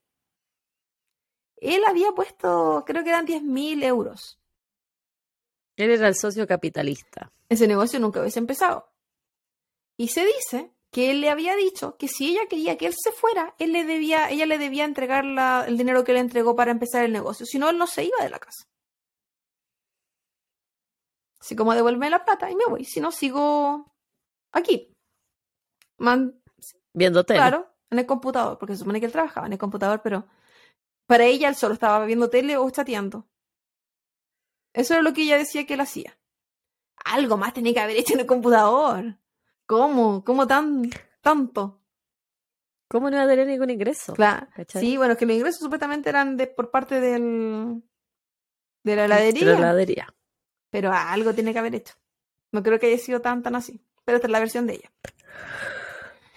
Y esto solo creó más y más problemas en esta expareja, que mantenían una relación quebrada, pero relación, porque con- con- convivían y tenían este negocio. Lo que Holger no sabía es que aquellas fantasías que algún día una joven estivaliz con un corazón roto tuvo de matar, habían vuelto a aparecer en su cabeza. El 27 de abril del 2008, Estivaliz, y contextualicemos, Estivaliz con un matrimonio roto, con una pareja que según ella no quiere irse de la casa, que ya lo está manteniendo, con el corazón roto porque se, destruyó su matrimonio y porque su pareja, por la que ella terminó ese matrimonio, la dejó porque ninguno de los dos quiere tener hijos con ella. dos, ambos hombres mayores que ella ¿Qué eligió. problema tenía ella que nadie quería, tener- quería tener hijos con ella? Yo no creo que ella tenía, no, ¿Qué es lo que hizo este no creo que ella haya tenido un problema necesariamente, yo creo que estaba buscando hombres que no querían lo mismo que ella, y ese era su gran problema. ¿Y por qué esa Oh, en bola qué se era, aferraba a hombre? loca, igual y los buenos se daban cuenta y no querían tener hijos con ella. ¿no? también puede haber sido? Nosotros sabemos, Pero como no sabemos, porque nosotros sabemos una pura versión. hacemos la versión de Estivalit donde los hombres no querían tener hijos porque no estaban preparados, según ellos, para ser padres. Y que bueno, yo creo que en el caso de Holger, quizás él simplemente no quería ser padre, porque si ya a los, a los cuarenta y tantos en este entonces, él ya no quiso, quizás ya no quería nomás. Sí, es verdad. Y en el caso del otro, él le había tenido hijos y eran grandes, entonces quizás no quería partir de nuevo. Quería vivir su vida. También pasa. Entonces estaba buscando el lugar equivocado. quizás le, se, le- se, le- se- se demoró un poquito en hacer un poquito de conversación con estas parejas antes de decidir algo con ellos, tomar decisiones tan importantes en su vida como terminar un matrimonio por uno o casarse con el otro la semana. Quizás era muy, muy intensa. Y yo entiendo a las locas intensas porque, porque uno también es así. porque, porque tú eres una de ellas. Yo no me casaría a las semanas locas ni cagando. Bueno, no, no. No, es que tú no te no casarías por casaría, instinto. punto. Buen punto, amiga. Te conozco, mosco. Sí, tampoco nunca nadie me ha ofrecido. Quizás si me hubiesen ofrecido. ¿Cómo se dice? No se dice ofrecido, se dice Pedido. pedido. Quizás otra sería la historia, pero como nadie me ha pedido. Yo siempre te lo pedí, Claudia. Sí, pero de mentira, porque ¿dónde está la niña? Nunca lo vi. Y no, loca, pues yo quiero, no, yo, yo, yo quiero todo el show, po. Me decía no de antes. Yo quiero que los carteles, quiero la gente bailando, la gente cantando. Si yo no tengo eso, no quiero nada. Quiero que vea Flash alguien, mob. alguien Ya venga sí, cayendo yo. en un helicóptero. Sí, si no es con todo, yo no quiero una wea. No, no quiero. Bueno, sí quiero, pero con eso. El 27 de abril del año 2008, Estivalis llega a su casa y Holger seguía ahí, sin ninguna intención de irse, como todo el tiempo durante este divorcio. Las peleas eran siempre las mismas. Y ese día, una vez más, tuvieron una gran pelea. Se ofendían mutuamente, se trataban de lo peor, y Holger se le ocurrió decirle a ella que ya no servía para nada. Y que esa era la razón por la que ella, por la que él no quería ser papá con ella. Ay, qué cruel. Es aquí cuando la paciencia de Estivalis llegó a su fin. Holger, como siempre, aquel día estaba sentado frente al computador. Luego de terminar esta pelea, o él creyó que terminaba esta pelea, se dio vuelta para continuar lo que estaba. Como decía ella, buscar cosas en internet, porque creía que solo estaba en Google. Al darse vuelta, Estivalis se dio cuenta que la pistola de su ex marido, o una de las pistolas, porque él tenía muchas, lo que me, se me hizo bastante contrario a Hare Krishna, pero bueno, cada loco profesa como quiere. Estaba encima de la mesa, por lo que ella, sin que él lo notara, toma la pistola y le dispara dos veces en la parte de atrás de la cabeza. Luego se acerca y le dispara en la sien. Como para rematarlo. Yo creo. Porque. ¿Qué más? Era un departamento pequeño a todo esto, así que la, distancia del primer disparo tampoco tenía que haber sido. Decían que eran menos de 20 metros. Yo creo que era muchísimo menos que eso. Luego, Estivalis devuelve la pistola a la mesa, toma su cartera y se retira a la casa de una nueva pareja que estaba teniendo, con quien pasa la noche. Porque rey muerto, rey puesto. Literal. Sí, pero bueno, en este caso era por la pareja nueva, era por la pareja que la dejó porque no quería tener hijos con ella. Eso. Sí. Al día siguiente, se va de la casa de esta pareja a directamente al trabajo y no pasa por su casa. Si bien ella quería hacer como que nada había pasado, en su casa había un cuerpo esperándola. Es ahí donde ella decide que la mejor forma de deshacerse del cuerpo es quemarlo por lo que le roció un tipo de combustible y le prendió fuego. Pero fue tanto el humo que este cuerpo quemando se provocó que los vecinos llamaron a los bomberos. Antes de que ellos entraran a la casa, ella corrió a decirle a los bomberos que no, que se le había quemado la cena, pero que nada más había sucedido. Estos le creyeron y se fueron. Pues, Porque, pero, porque weona, ¿qué mierda va a creer que está quemando un cuerpo? Pero ¿cómo la weona quema el cuerpo en el departamento? Po, weona, estivalí por la chucha. Que el Estivalí era muy Estivalís. Luego de este, señorita Estivalís, luego de este intento fallido, la señorita Estivalís se duchó. Porque había que sacarse la impureza. Y se fue nuevamente a pasar la noche donde su pareja. Con el cuerpo medio quemar de su ex esposo ahí. En el departamento. Al día siguiente, luego del trabajo, la descomposición del cuerpo de su ex marido comenzaba a hacerse presente. Incluso uno de los vecinos le, mencionó sobre este olor y le pregunta en el pasillo si es que acaso ya estaba cocinando mucho pescado. Así que el olor de la pudrición se estaba saliendo de su departamento. Por lo que ella sabía que no podía seguir posponiéndolo. Su ex marido era un hombre grande, de 130 kilos. Y ella era una mujer más bien pequeña. Y sabía que no sería capaz de moverlo por las escaleras de este departamento. Por lo tanto, solo le quedaba una única opción. Desmembrarlo. Eso debe ser. Sí, por lo mismo, lo mismo que pensaron los, los, los iraníes. Hay que desmembrar al amigo, repartirlo por el pueblo. Papá loco, weón. Esta gente, weón, que le gusta desmembrar. Y el tiempo que eso involucra. O sea, no sé, nunca lo he hecho, pero me imagino. yo, yo, yo no trozo ni pollo, pues weón, no sé cómo, no sé cuánto la gente se demora haciendo esa weá, pero me imagino que debe ser igual su tiempo. Yo te lo digo porque. Mi amiga negra. Ah, José. Esta vez planificó todo. Lo que debía comprar, eh, dónde y cómo debía ejecutarlo. Por lo tanto, ella fue a comprar una motosierra, porque esta sería su herramienta principal. Al menos pensó que tenía que ser eléctrica porque no tenía la fuerza La, suficiente. we- la weá mete más bulla que la Sí, mierda, aparte. No, y decía, pero Anso, chau, ¿qué estás haciendo tan loca en el departamento? Pero la tarea fue tan pesada que a mitad de camino se cansó, así que se duchó y se fue nuevamente donde su pareja. Se fue de su La pareja después de que lo mató, después de que lo semi quemó, después de que lo semi descuartizó. Está loca de verdad, no tenía nada en su cabeza, o sea, ella estaba trabajando. Igual, ¿no? Qué asco Cruel. pensar que tú- eh, el ser la pareja de ella, que ella te iba a ver a- y antes de eso había quemado a su ex, lo había descuartizado al ex, lo había matado al ex y bueno, iba y se acostaba contigo. Y llegaba ahí como de la nada. Y como no se le pasaba el olor a pudrición a ella misma. Esa weá se pasa, pues. Lo hemos visto en otros casos. Al día siguiente, el cuerpo semi quemado y semi desmembrado de su ex marido, terrible, weona, terminó de ser destruido a manos de ella. Las partes de su cuerpo fueron puestas en baldes con cemento.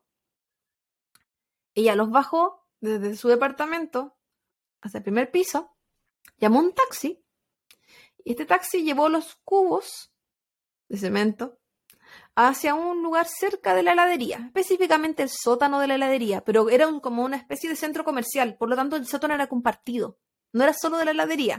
Tenía, al lado de ella, por ejemplo, había una peluquería, entonces compartían las mismas tuberías. Por lo tanto, tenían este sótano, digamos, entre comillas, en común. Pero nadie se mete ahí porque hay pura tubería. Era, era inteligente, ya sabía lo que estaba haciendo.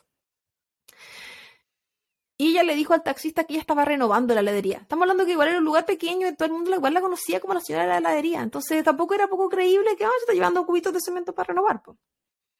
O porque lo necesita en el, en el sótano, no sé. Ella dijo que su intención era seguir teniendo a su marido cerca porque ella quería aún ser capaz de conversar con él. Está loca esa weona, está loca. Discúlpame. Pero, Y, y este, pero weón, yo, o sea, ¿quién va a querer conversar contigo si lo desmembraste, weona? Él no quiere hablarte, no te quería hablar en vida, te va a hablar en muerte. lo mataste con tres disparos, bien en su cabecita. Lo, lo quemaste. Bueno, lo rostizaste como casi. No sé si vale por quemadura lo que le hizo su cuerpo.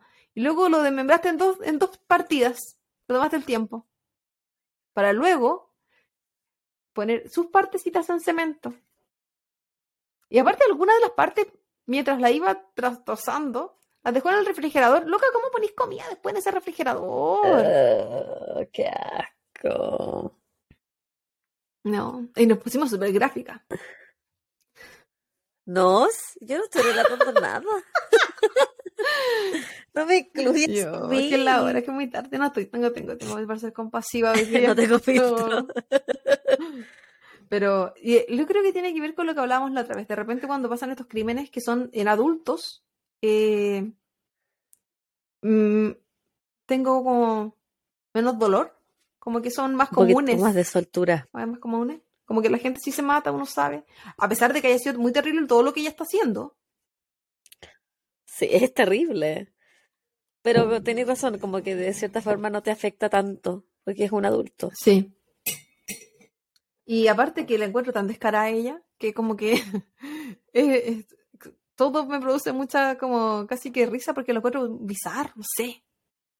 Sí.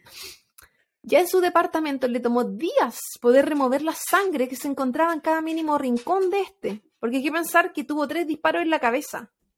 Entonces esa sangre Sí, por estuvo por todas partes. Cerebro. Lo intentó, lo intentó quemar, significa que lo arrastró, lo trozó con una sierra eléctrica.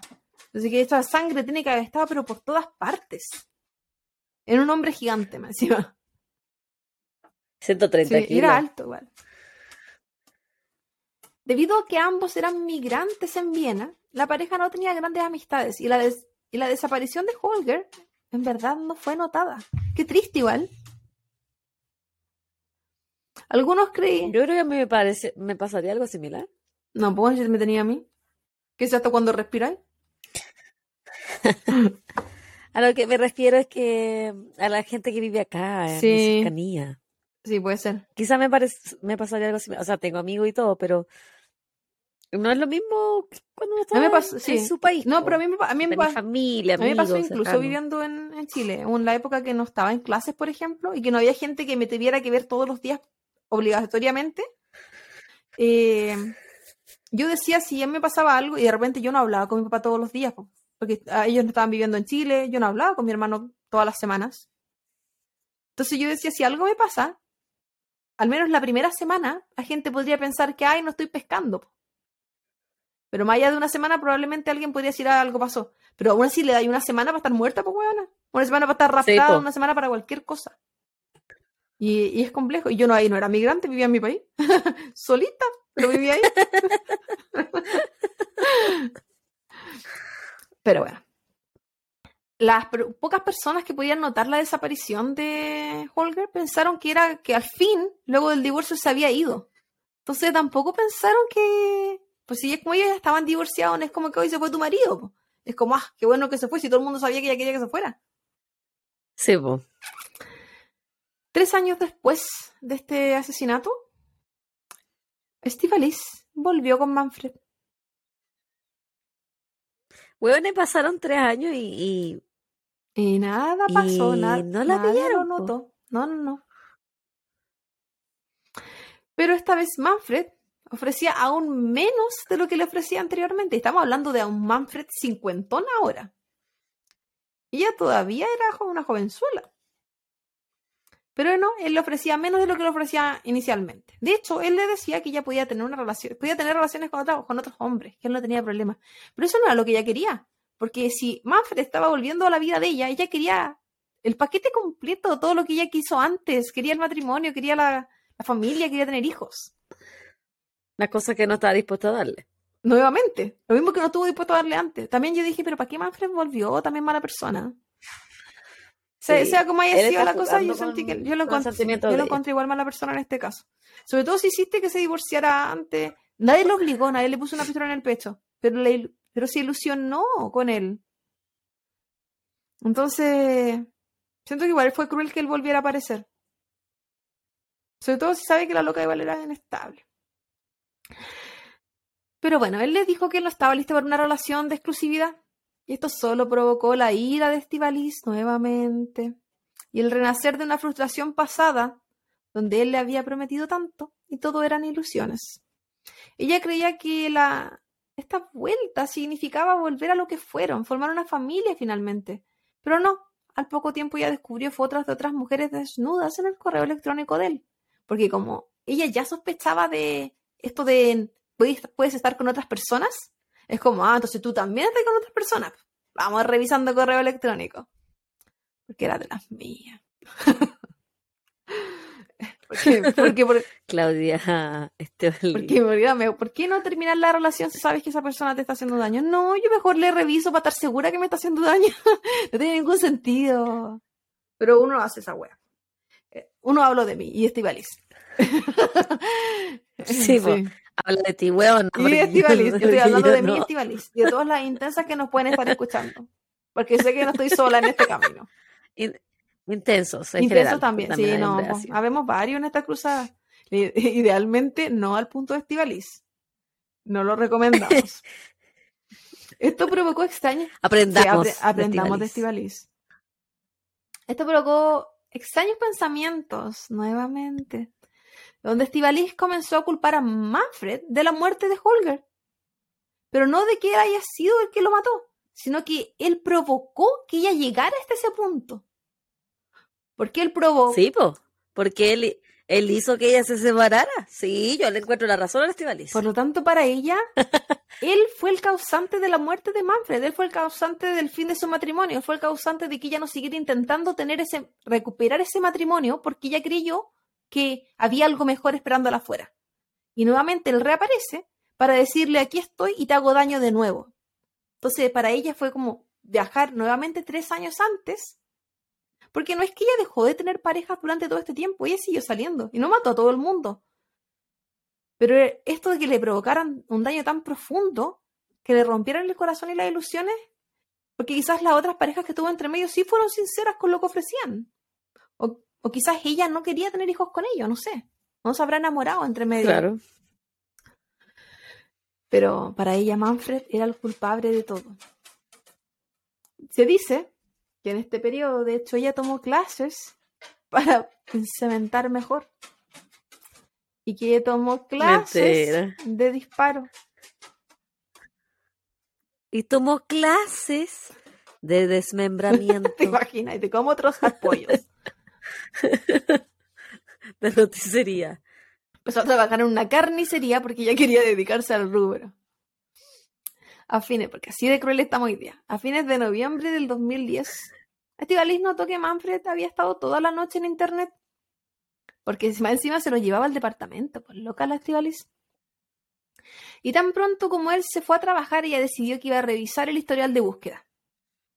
Y como lo sospechaba, él estaba hablando con otras mujeres, incluso cuando estaba en el mismo departamento con ella.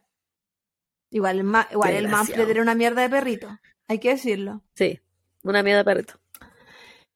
Él, de hecho, estaba en una página de citas, donde describía que su mujer ideal no tenía. La describía de tal manera que no al ella. leerlo, no era ella, no tenía absolutamente nada de ella. Entonces, más peor se sintió. De hecho, su mujer ideal tenía hijos. La describía como atlética, entre otras cosas, y era como, Estivalis no es atlética, es flaquita nomás, po, menudita, pero una buena persona, se suponía, porque él no sabía que había matado a otro. Pero no era lo que e- ella era, ella sabía. Y esto provocó mayor rabia en Estivalis, porque era, ¿y por qué está conmigo si no quiere nada de lo que yo soy? Pero tampoco pensaba dejarlo. Y sabemos qué pasa cuando a se le rompe el corazón completamente. Sí. Como sucedió antes, cuando su corazón roto y la ira se unían, Estivalis volvía a tener fantasías sobre matar gente. Y, y no es que la loca no estaba preparada, porque ella había tomado el curso para el cementerio y había tomado el curso de, la, de pistola. O sea, ella estaba más preparada que la primera vez. La primera vez quizás fue un acto Más espontáneo. errático, sí. Como que la ira se la comió y va, te disparo, la pistola está ahí, yo estoy aquí, te mato. Pero el segundo no. Aunque ella negó haber tomado estos cursos. Ella casi que no, no fue así como esto pasó. Pero bueno, no es lo que se dice. Ella sabía lo que iba a hacer. Al menos eso dicen. Y ella volvió a comprar una sierra eléctrica, que la habrá pasado a la anterior, no tengo idea. Pero volvió a comprar una a perder. y volvió a comprar cemento. a fines de noviembre, pero no había fecha. No era como que ah, lo voy a hacer este día. Quizá ella estaba esperando mayor provocación, pero lo tenía en mente, porque ella sabía que él se lo merecía, o eso creía ella, al menos. Es que como lo culpaba hasta de la muerte de su marido, del primero. Entonces para ella... Ella no lo... Yo creo que ella ya le tenía puro resentimiento y seguía ahí solamente por rabia. ¿Qué pasa también en las relaciones tóxicas? Como que me lo, vas a pagar y sigo acá, sigo contigo porque me lo vas a pagar. Pero no es porque en verdad quería estar ahí. A fines de noviembre ambos salen a una cita donde las cosas no terminaron bien. Los celos florecieron porque según Estivalis, Manfred miraba a otras mujeres aquella noche. ¿Y nos sorprendería? No, no nos sorprendería. Manfred, sabemos que esta historia la está contando la Estivalis, pero Manfred, en verdad creemos que eres capaz de hacer esto. sí, la loca estaba loca, pero no, Manfred era un pili la loca. Luego en el departamento volvieron a discutir. Y él, de hecho, se declaró adicto al sexo. Entonces él estaba abiertamente diciéndole, sí, me estoy metiendo con todo lo que se mueve porque no, no, la puedo controlar. básicamente. Por lo que ella le pidió que él fuera a terapia. Si quería que las cosas se solucionaran. Y él le dijo que él lo iba a arreglar, pero bajo sus propios términos. Y me sorprende que Estivalis pensar en terapia, porque, porque loca, esa, esa weá, de, esa debería haberlo pensado cuando tenía 21 y tantas cosas hubiesen evitado. Pero no. Pero es que ella lo mandaba de la terapia, no hay Sí, no, es que claro, no lo veía en ella. Aquella noche se dice que un ebrio Manfred se fue a acostar y Estivalis tomó su arma que estaba debajo del colchón y le disparó cuatro veces por la espalda. Y lo dejó ahí. Se dice también que ella se acostó al lado de él mientras él se desangraba en aquella cama, que compartían. La mañana siguiente le pidió perdón a su cuerpo. A su cuerpo. Y prosiguió a deshacerse de él, como ella ya sabía. Porque la amiga había aprendido su primera experiencia y no le iba a pasar de nuevo que iba a, generar una madera, ni que iba, tenía que tomar reposo para no, no, no, ella ya había aprendido. Así que ya sabemos lo que hizo, de la misma manera que lo hizo con el primero. Exactamente lo mismo. Pero como bien, bien hecho ahora, ya había aprendido. Esta vez ella ya sabía qué hacer, pero a diferencia de Holger, Manfred sí tenía amigos y familia, quienes lo buscaban y le preguntaban a ella por él, porque sabían que estaban juntos. olvidamos que Manfred tenía hasta hijos, pues, entonces como que no era, él no era un visitante en ese lugar. Seis días después de la muerte de él, ella reporta la desaparición.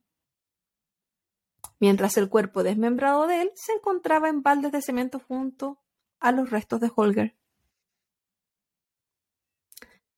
Yo creo que reportó la desaparición solamente por tanta preguntadera que le hacía al resto. No porque en verdad fuera como inteligente como para decir, ah, no. Cuando le preguntaban por él, ella comenzó a jugar el papel de víctima de mujer abandonada, diciendo que ella sentía, o al menos se daba cuenta ahora, que él no lo quería lo suficiente, que quizás por eso se había ido y lo había dejado. Porque siempre, pobrecita la Estivalis. Pobrecita Estivalis. Y los amigos de él le creyeron. Porque bueno, yo creo que ellos también sabían que él no la quería, entonces o sea, por ahí va la wea. También ellos sabían que el weón era una mierda, pero yo creo que sabían que el loco no la quería, entonces ah, no era tan difícil de creer esa versión. Pero, lo, pero irse de la ciudad es otra wea también, po. Una wea es irte de la casa de ella, pero. Pero ella, bueno, ella dijo que él se había ido, no sabía dónde, pues. Entonces ya si los amigos no sabían dónde, que no era su responsabilidad tampoco, se supone, según su versión. Tanto le creyeron los amigos su papel de víctima que uno de ellos al poco tiempo, en enero del año 2011, dejó a su propia pareja para irse con ella. sí, así. Pero Así porque él empezó a hacerse, entre comillas, cargo emocionalmente de la pareja de su amigo, como ayudándola a sobrepasar el abandono. Pero. ¿Y lo ayudó con su cuerpo? Sí, pues, que lo consoló con la pilila. Las cosas con esta nueva pareja iban tan bien tan, tan bien que incluso ella quedó embarazada. El, el sueño de la Estivalis. Solo tuvo que matar a dos hombres para conseguir su sueño. Y cambiarse de país como tres veces. Sí, me, me falta cambiarme una vez más, buena. Bueno, que no vamos a matar, pues, a cambiarnos. Pero sí. Y ella le pidió matrimonio a este hombre. Qué moderna. Y él aceptó. Porque no olvidemos que él también había dejado a su pareja por ella. O sea, el loco sí sentía cosas. Sí, pues él también estaba comprometido Sí. con la causa. Ella sentía que al fin, al fin se cumpliría su sueño. Pequeña Estivaliz. La pequeña Estivaliz de 10 años tenía que estar muy contenta en ese entonces. El 6 de junio del año 2011, a las 9 de la mañana, Estivaliz se va acercando a su heladería cuando nota que algo extraño estaba sucediendo. Un hombre comenzó a hacerle ciertas preguntas debido a que la peluquera de al lado de su local había tenido ciertos problemas con la plomería. Y cuando revisaron el sótano del lugar, encontraron restos humanos en cubos de cemento y aromatizantes para disimular el olor. ¿Te acordáis del este señor de el descuartizador de Hamburgo que también ponía puros pinitos por todas partes y tenía muchas botellas de Oh, ver- spray aromatizante? ¿Verdad? Ya, sí. ¿Lo mismo? Tal cual. La Estivaliz. Ella inventó una excusa en ese momento y se fue del lugar tan pronto como pudo. Y se fue al banco más cercano para poder sacar su dinero. Una vez en el banco se dio cuenta que le faltaba un documento que se encontraba en el café. En el lugar donde leí esto hablaban de una tarjeta eh, como... No tarjeta, como una libreta bancaria que ella necesitaba si es que podía sacar dinero de ese banco. Porque ella quería sacar todos sus ahorros. Entonces yo me la imaginé Sí. como a la antigua, con la libreta del banco que estaba como con toda la platita que tú tenías. ahí. Entonces ella no podía sacar y llamó a la persona de la limpieza que trabajaba en su café, que era muy de su confianza. Y le pidió que le llevara esto. Y la persona del café ya sabía que estaba pasando algo raro porque empezó a llegar toda la policía al lugar. Pero ella accedió. Y le sacó esa tarjetita y se la llevó. Luego de esto se despidieron. Esta despedida fue muy triste porque como que ambas sabían que no, nunca más se iban a volver a ver. Pero yo creo que no sabían qué estaba pasando. Yo no sé si...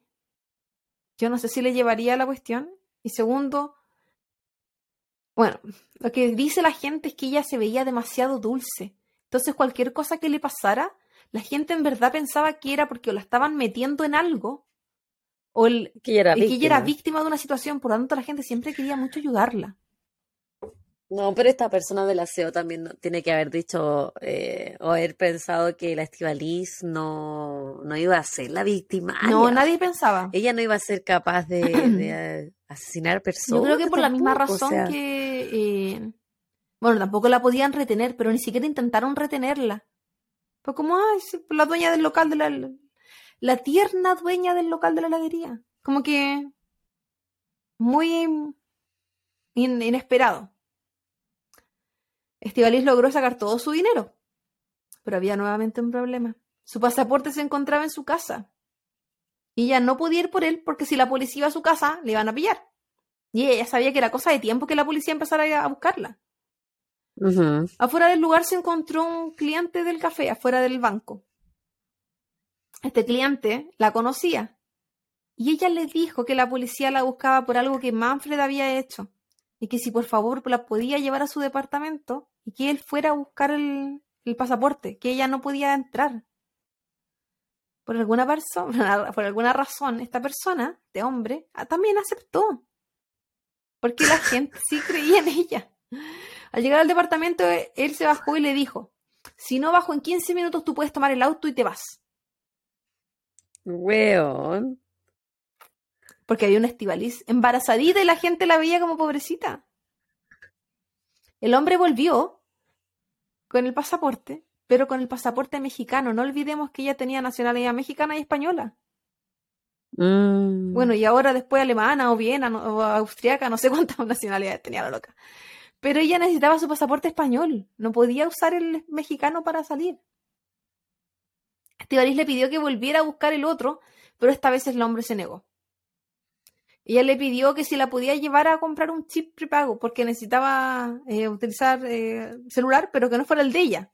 Porque lo que ella, ella, ella sabía de películas. Y él la llevó, y luego de eso ella le pidió que lo llevara al aeropuerto y él le dijo que él ya no estaba dispuesto a seguir. Así que él le pidió un taxi y le deseó buena suerte. Porque a pesar de que él creía en su inocencia, él sabía que se estaba metiendo en algo. Sí, po. En el aeropuerto se intentó con su- co- eh, comunicar con su nueva pareja, el padre de su bebito. Y le escribió una nota. Esta nota se la entregó al taxista que la dejó ahí y le pagó para que se la fuera a dejar al trabajo. Compró un ticket hacia París y en la espera de que su pareja llamara o apareciera, le se dirige hacia hacia como la puerta de donde de, su vuelo. Su pareja la llama mientras ella se encuentra camino a este lugar. Ella le dijo que se debía ir a España porque su papá estaba con una enfermedad terminal. porque como que el otro no se va a enterar que encontraron el cuerpo de su amigo. él no le creyó y la presionó para que él le dijera la verdad. Estivalis le pidió per- perdón y le dijo que ella había hecho cosas terribles, pero que no le podía contar. No pasó mucho tiempo para que él en verdad se enterara qué pasó. Creo que iba de vuelta a, a la casa cuando ya, ya lo sabía, porque estaba en todas partes. Ella sabía que la policía ya podía llegar en cualquier momento al aeropuerto y decidió mejor irse a una estación de trenes. Pero ahí no había conexiones internacionales. Entonces tomó un taxi y, le pagó para que la llevara a Italia. Con mentiras de que ella era una bailarina y tenía una presentación allá. Durante el viaje le dijo al taxista que estaba arrancando de la policía, por lo que él le dijo que la dejaría en el siguiente pueblo, llamado Cabazo. Ella le pidió que por favor registrara un cuarto de hotel bajo el nombre de él. Y el taxista lo hizo. juegan a la gente. Porque la gente de verdad creía que la estaban buscando por razones equivocadas, que ella no era culpable. Al día siguiente, una persona que se quedaba en el hotel le ofreció llevarla al pueblo siguiente, Udine, que era un pueblo de italiano, o Udine, no tengo idea cómo se llama la wea, pero que quedaba más cerca, que, que quedaba cerca, pero que era más grande que el pueblo donde se estaba quedando. Por lo tanto, para ella era mejor porque tenía más posibilidades de arrancar. Al llegar a Udine, se tiñó el pelo de negro, porque pensó que iba a pasar más desapercibida. Ya no, no- tenía su pelito colorín, porque tenía pelo colorín. En ese momento, el taxista, cuando ella ya estaba en Udine, el taxista que la había llevado hasta Cabazo, le había dado toda la información a la policía, contando todo lo que pasó en el trayecto.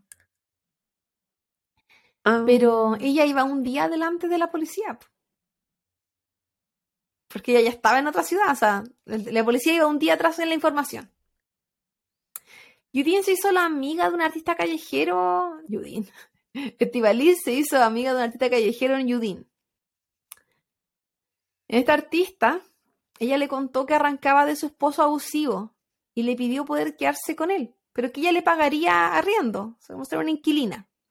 Ella no estaba buscando nada. no. Y dejó muy claro que esto no era porque no iba a pagar ella con su cuerpo. Que ella estaba. Ella tenía para pagar, pero que no podía quedarse en otras partes porque su marido la podía encontrar. El artista aceptó. Pero también él conocía el caso que se estaba escuchando en Austria, si bien esto era en Italia. Porque estaba. Porque ella era fugitiva, po. Entonces empezó a salir in- internacionalmente.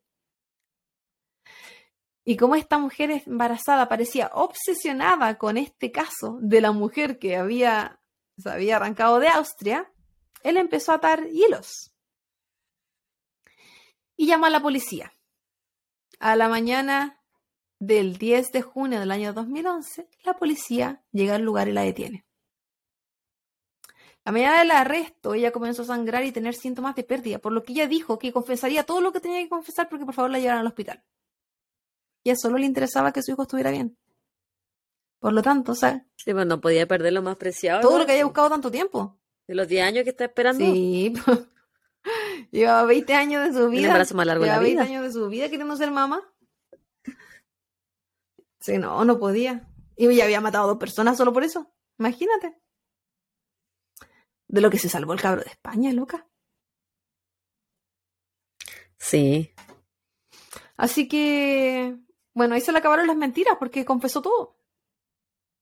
Porque por la vida de su bebé, finalmente. Bueno, igual tenía, le iban a pillar si tenía todo. Luego de su confesión, fue extraditada a Viena y durante la espera del juicio, eh, en enero del 2012, dio a luz a su hijo, quien se llamó como su padre, Ronald. Padre que luego se casó con ella.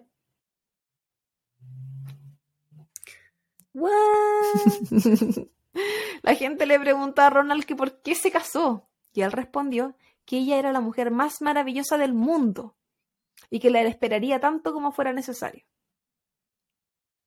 Él la amaba de verdad. Ella siempre, ella dijo durante ese tiempo, bueno, de hecho, comentó que él era un hombre como ninguno, que él era un hombre amable, que nunca nadie la había tratado como ese hombre en la vida, y que de haberlo conocido antes, ella jamás se hubiera matado. Sí. Quizás sí, quizás no, porque quizás si ella se hubiese desencantado de este hombre o este hombre hubiese hecho algo que le rompiera el corazón, ella también lo hubiese matado. También. Porque según la versión de ella, estos hombres en su pasado habían sido terribles. Pero ella se enamoró de ellos. Por alguna razón llegó a enamorarse de ellos. Significa que hicieron, fueron buenos de alguna forma. Hasta que se le rompió el corazón. Y después pasaron a ser los malos de la película en la mente de ella. No olvidemos que esta historia está contada por ella. Yo creo que Manfred era una mierda de perrito, en todo caso. Pero.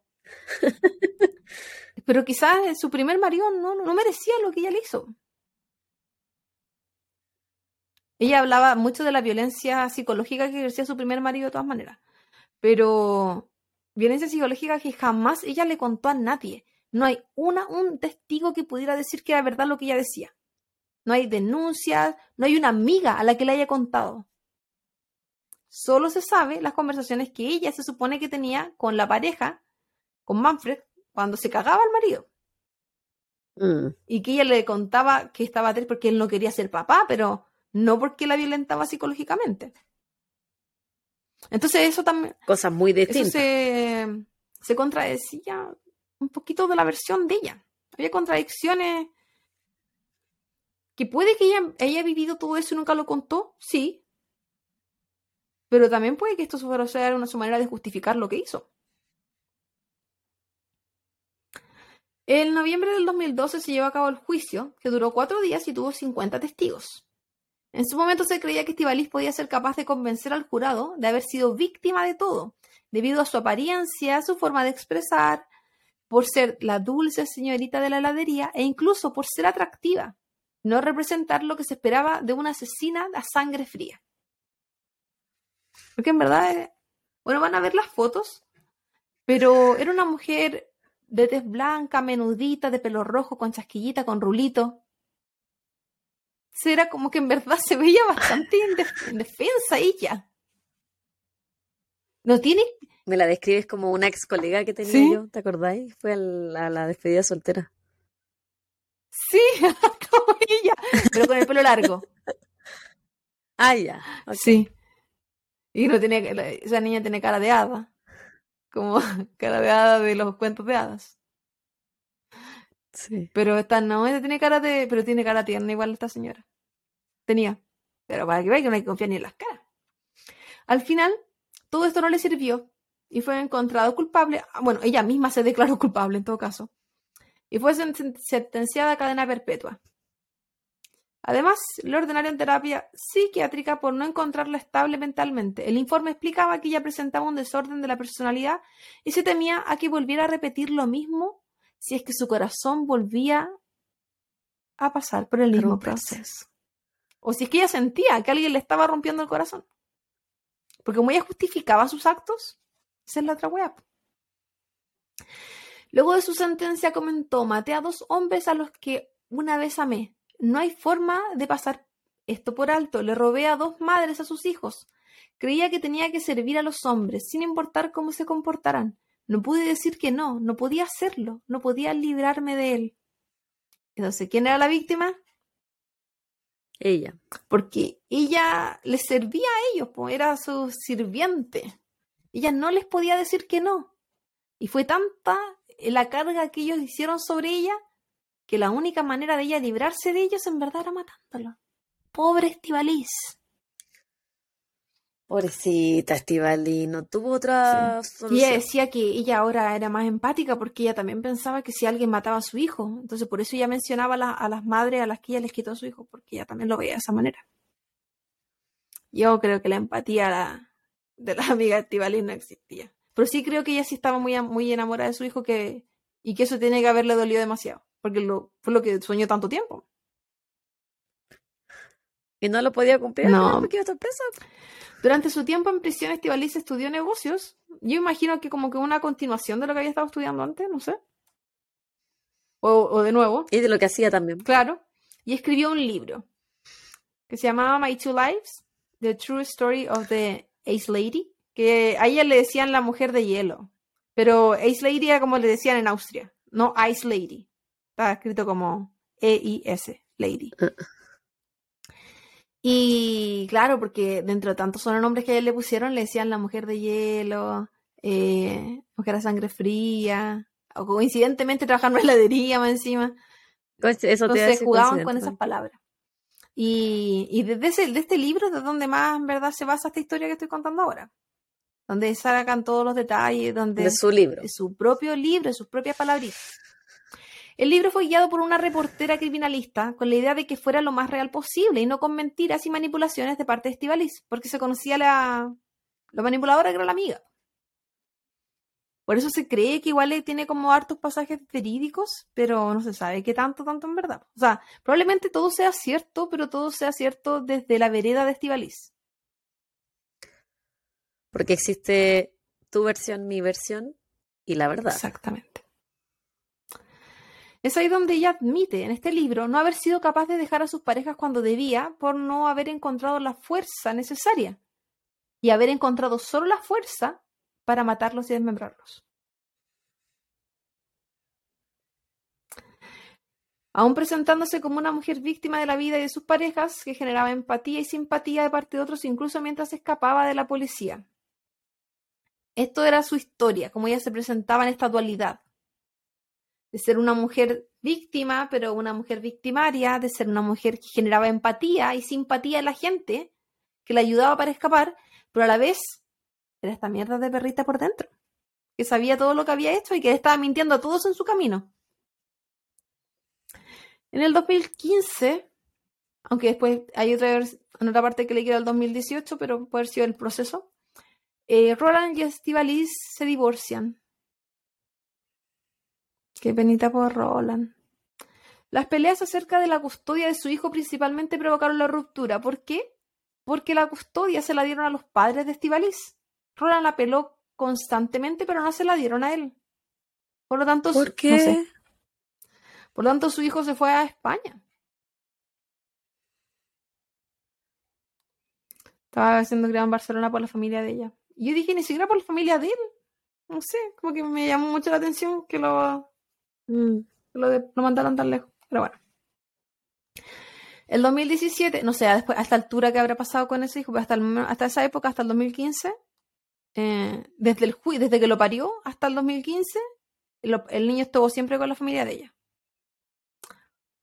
El 2017 fue transferida a la, de la prisión de mujeres a la prisión de hombres, siendo la primera mujer en vivir ahí. Esto debido a ser considerada muy peligrosa y en que necesitaba mayor custodia como la que se brindaba en la de hombres. Pero, después leí, aunque esto suena terrible porque uno imaginaría que, la- que es como las cárceles de nuestros países, la verdad es que era una cárcel bastante pequeña donde luego de ella se aceptarían 13 mujeres más. Entonces serían 14 mujeres y 91 hombres. Eso es toda la cárcel. Esta particular prisión contaba con terapeutas que entregaban terapia psicológica intensiva a sus internos. Entonces, en verdad, era más como una cárcel psico- psiquiátrica. Esa era como su función. Yo creo. Una Sí, institución. y ahí me dio como. ah, Bueno, esto es Austria más moderno, quizás por eso tienen estos lugares que no van a sacar a la gente nunca, pero a la vez les van a someter a tratamiento. Ujú. Encontré como muy avanzado. En septiembre del 2018 lanza un nuevo libro. Este libro, en este lanzamiento, porque bueno, era el tema del libro, ella anuncia una relación con otro reo. al que ella misma definió como un hombre con desorden de personalidad, síndrome de borderline, borderline, y narcisista con temperamento violento y psicópata, y que le ayudaba a conocer su lado más oscuro. Puta que galán, preséntamelo. Eso, weona. No, con eso no, amiga. Estivali. Estivali, ¿por qué te estás haciendo este daño? Pero es que la estaba conociendo en su lugar más oscuro y encontraba que era súper bueno, porque era un lado que ella no había conocido antes. Pero es que el weón más oscuro no podía ser. Pero weón, Estivali, respétate ya. Se especuló que mucho de esto era por su necesidad de seguir presente en los medios, porque ella le había encantado la, en la cobertura que tuvo el ¿La fama? Caso todas las entrevistas, las pantallas, las fotos. Finalmente al convertirse en figura pública de cierta manera. Y, estando presa, en verdad todo eso había desaparecido. Luego de que esta relación se hiciera pública, Martín, el reo novio, fue transferido a otro centro y la relación se termina en julio del año 2019. Que es lo último que se sabe de la amiga Estivalis ¿Qué habrá, ¿Qué habrá pasado con ella durante COVID? ¿Qué será de ella? ¿Seguirá en la oscuridad? ya no está. Seguirá luego de haber conocido internamente lo que es la, la oscuridad de su amigo. ¿Habrá seguido en el camino? Lo que sí se sabe es que Estivalis eh, en este tiempo está en sus cuarentas. O sea, es bastante joven y le queda mm. una vida muy larga presa. Le queda harto por vivir. Em, no sé qué pensar de ella, porque la encuentro súper mitomana, manipuladora, y que utiliza su, su look, su físico para salirse con la suya, y cuando y buscaba puras parejas que no querían lo mismo que ella, cuando le verbalizaban que no querían lo mismo que ella, ella no encontraba otra, otra cosa mejor que asesinarlos. Y con el que tuvo el hijo, era un hombre maravilloso, perfecto, pero por lo mismo que tú dijiste, o sea, él nunca estuvo en contra de lo que ella dijo, ellos no tenían problema, entonces ella de por sí no sabía sobrellevar una relación con conflictos. Los eh, análisis psicológicos que se le hicieron, tanto posteriores como durante el tiempo que estuvo en la cárcel. igual, ¿no? Sí, bueno, ella me llamó mucho la atención que ella dijera que esta pareja que tuvo en la cárcel era psicópata, pero ella no. Ella le dio todo, le dio todos los, diagnósticos, pero ella no los tenía. Estivalis. amiga.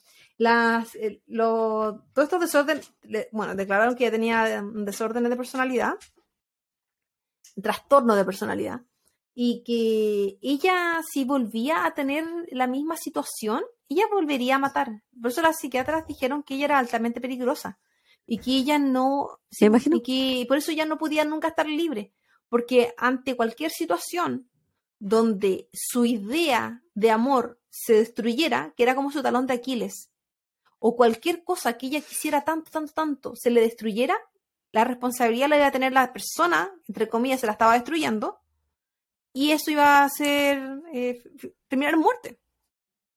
Sí, pues ella no era capaz de sobrellevar eh, algo que fuera en contra de sus planes o en contra de las cosas que ella quisiera. Sí, era la, no sabía manejar la frustración y sobre todo el desamor. No. Porque para ella eso estaba unido.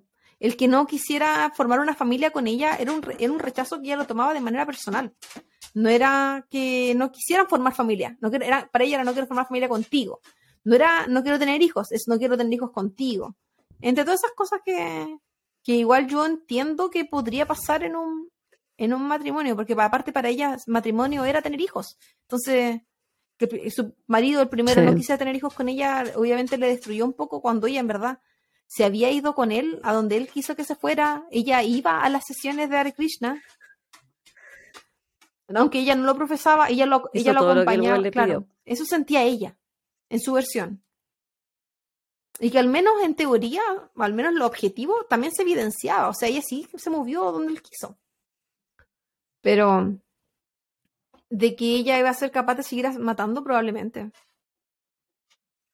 Y bueno, mis referencias. Yo también lo creo. Venezuela.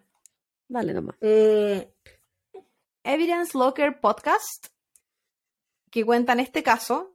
Y súper bueno, súper bien contado. Encontré mucha, mucha, mucha información ahí. Eh, Unknown misandry.blogspot.com que también cuentan este y también ahí da, ahí me gustó ese ese blog porque daban muchas muchas fechas que por ejemplo el podcast anterior no me las daba y con eso armar la cronología igual es importante no solo los datos para mí al menos Sí. y bueno los otros fueron más que nada noticias bbc.com eh, asesina de Austria la asesina del hielo criminalia.es Estivalis Carranza lavanguardia.com los, medio- los medios austriacos cuentan nuevos detalles de la española que asesinó a su expareja. TheSun.co.uk Tibalis Carranza Ice Cream Killer. También era conocida como la Ice Cream Killer en hartas partes. TheDailyMail.co.uk o UK. Eh, the Ice Cream Killer Murder has ex-husband, boyfriend. Porque también es la otra wea. En todas partes hablaban. La, la asesina del ex marido y la asesina del novio. La montaban en las dos partes. Y después hablaban de cómo las mató. Como que eso era lo, lo siguiente importante. Terrible como los mató. Sí, pues a sangre fría. Bien a sangre fría la amiga. Entonces por eso la tenían como la asesina del hielo y la wea, pues, si jugaban con las palabras. Pero, ¿qué podemos rescatar de este caso? Que viene ahí la policía, bien efectiva, bien rápida. Eh, Sí. ¿vos ¿Qué vamos a decir de la justicia? Bien efectiva, buenos años, que no, no ha tenido beneficios, probablemente nunca los va a tener, según lo que se supone. Que la tengan con terapia psicológica, a pesar de que, que yo siento que esto gana más el terapeuta que ella, porque se está estudiando a ella. Están sabiendo desde la cabeza de ella cómo puede ser otra gente. Mm. Que lo súper positivo. Sí, no, sí, sí, hicieron las cosas bien. Obviamente, cuando mató a su primer marido no se, no se investigó porque no tenía nadie que, reclam- que lo reclamara a él, po. Entonces se asumió que el weón se había ido. Pero una vez que se supo de cuando mató a Manfred, cuando Manfred desapareció, se hicieron las cosas bien y se hicieron rápido. Sí. Bueno, Y la pillaron. no tan Eso rápido, porque pensamos que la pillaron por la hueá de la vecina. Él apareció, desapareció, desapareció nomás. Se hizo rápido cuando ya se descubrió, bueno, encontraron el cuerpo, que también que más iban a demorar. Pero eh, podrían haberla, no haberla pillado, por ejemplo. No sé, pues, y ahí los medios de comunicación Sí, jugaron su podrían papel. haberle dado menos. Podrían haberle creído. Pero no fue así. Qué bueno que no. Interesante los casos de esta semana. eh, interesante comparar dos mujeres asesinas de sus parejas y sus modus operandi, una por eh, envenenamiento y la otra por todo lo demás que uno le puede hacer a una persona, weón. Porque, weón, La cagó. nosotros nos reímos un poquito, pero, weón, terrible la muerte que le dio. O sea, O sea, creo que La- de las dos la- asesinas prefiero que me hubiese matado a la Lynn porque hubiese sufrido. La muerte en sí fue el Quizás. disparo. Si, la, y si fue en la cabeza, ojalá, ojalá haya sido muerte instantánea. Pero la manipulación del No, pero claro, lo que le hizo después, cero terrible. respeto. Pero piensa que fueron disparos por la cabeza, probablemente no se dieron cuenta si el Manfred estaba curado, ni se enteró. El otro le dieron tres disparos en la cabeza, que no creo que haya alcanzado a pestañear para darse cuenta que. No. Ahora, los vecinos, ¿cómo no van a escuchar los disparos que wea ese departamento? Y la No sé, motosierra. También me lo pregunté. Pero, eh, Pero- pero sí, pero sí- ponía música Pero sí comentáis por el olor a pescado. Mira los hueones. Sí comentáis por el humo. De que a la vecina se le está quemando el pollo. No. bola eran todos los, todos los vecinos eh, eh, tenían problemas de Te audición. cachai. Pero, ¿cómo? Bueno, mm, pueden pensar, una sierra puede pasar más piola, pero los disparos. Pero bueno, eso, No sé, no es el sé. caso del día de hoy. Y eso, pues, algo más que comentar. Eso, De que tarde, tarde, y No, nos alargamos una hora cincuenta, me da la mandíbula. Ya. no, ya co- ya comentamos todo lo que había que comentar. Eh, interesante el caso, muy interesante comparar dos tipos de asesinas de, de sus maridos, de sus esposos, de sus parejas. Las en viudas países distintos. Las viudas negras de esta semana. Eh, tuvo bueno, buena la entrega, me gustó el Mm. caso, bien interesante. Quiero mucho ver las fotos. Sí. A ver si se parece a mi ex colega. Y nada, eh, esperamos que la hayan pasado súper bien, que estén teniendo unos bonitos días, que se cuiden, síganos, cinco estrellas, cuatro no, mándenos su- Suscríbanse a todos, sus favor. recomendaciones, sus saludos, su comentario, lo- Estamos aquí para escucharlos, para leerlos, para comentarlos. Un abrazo grande, Yes. grande. Se cuidan. Chau, chau. Bye bye.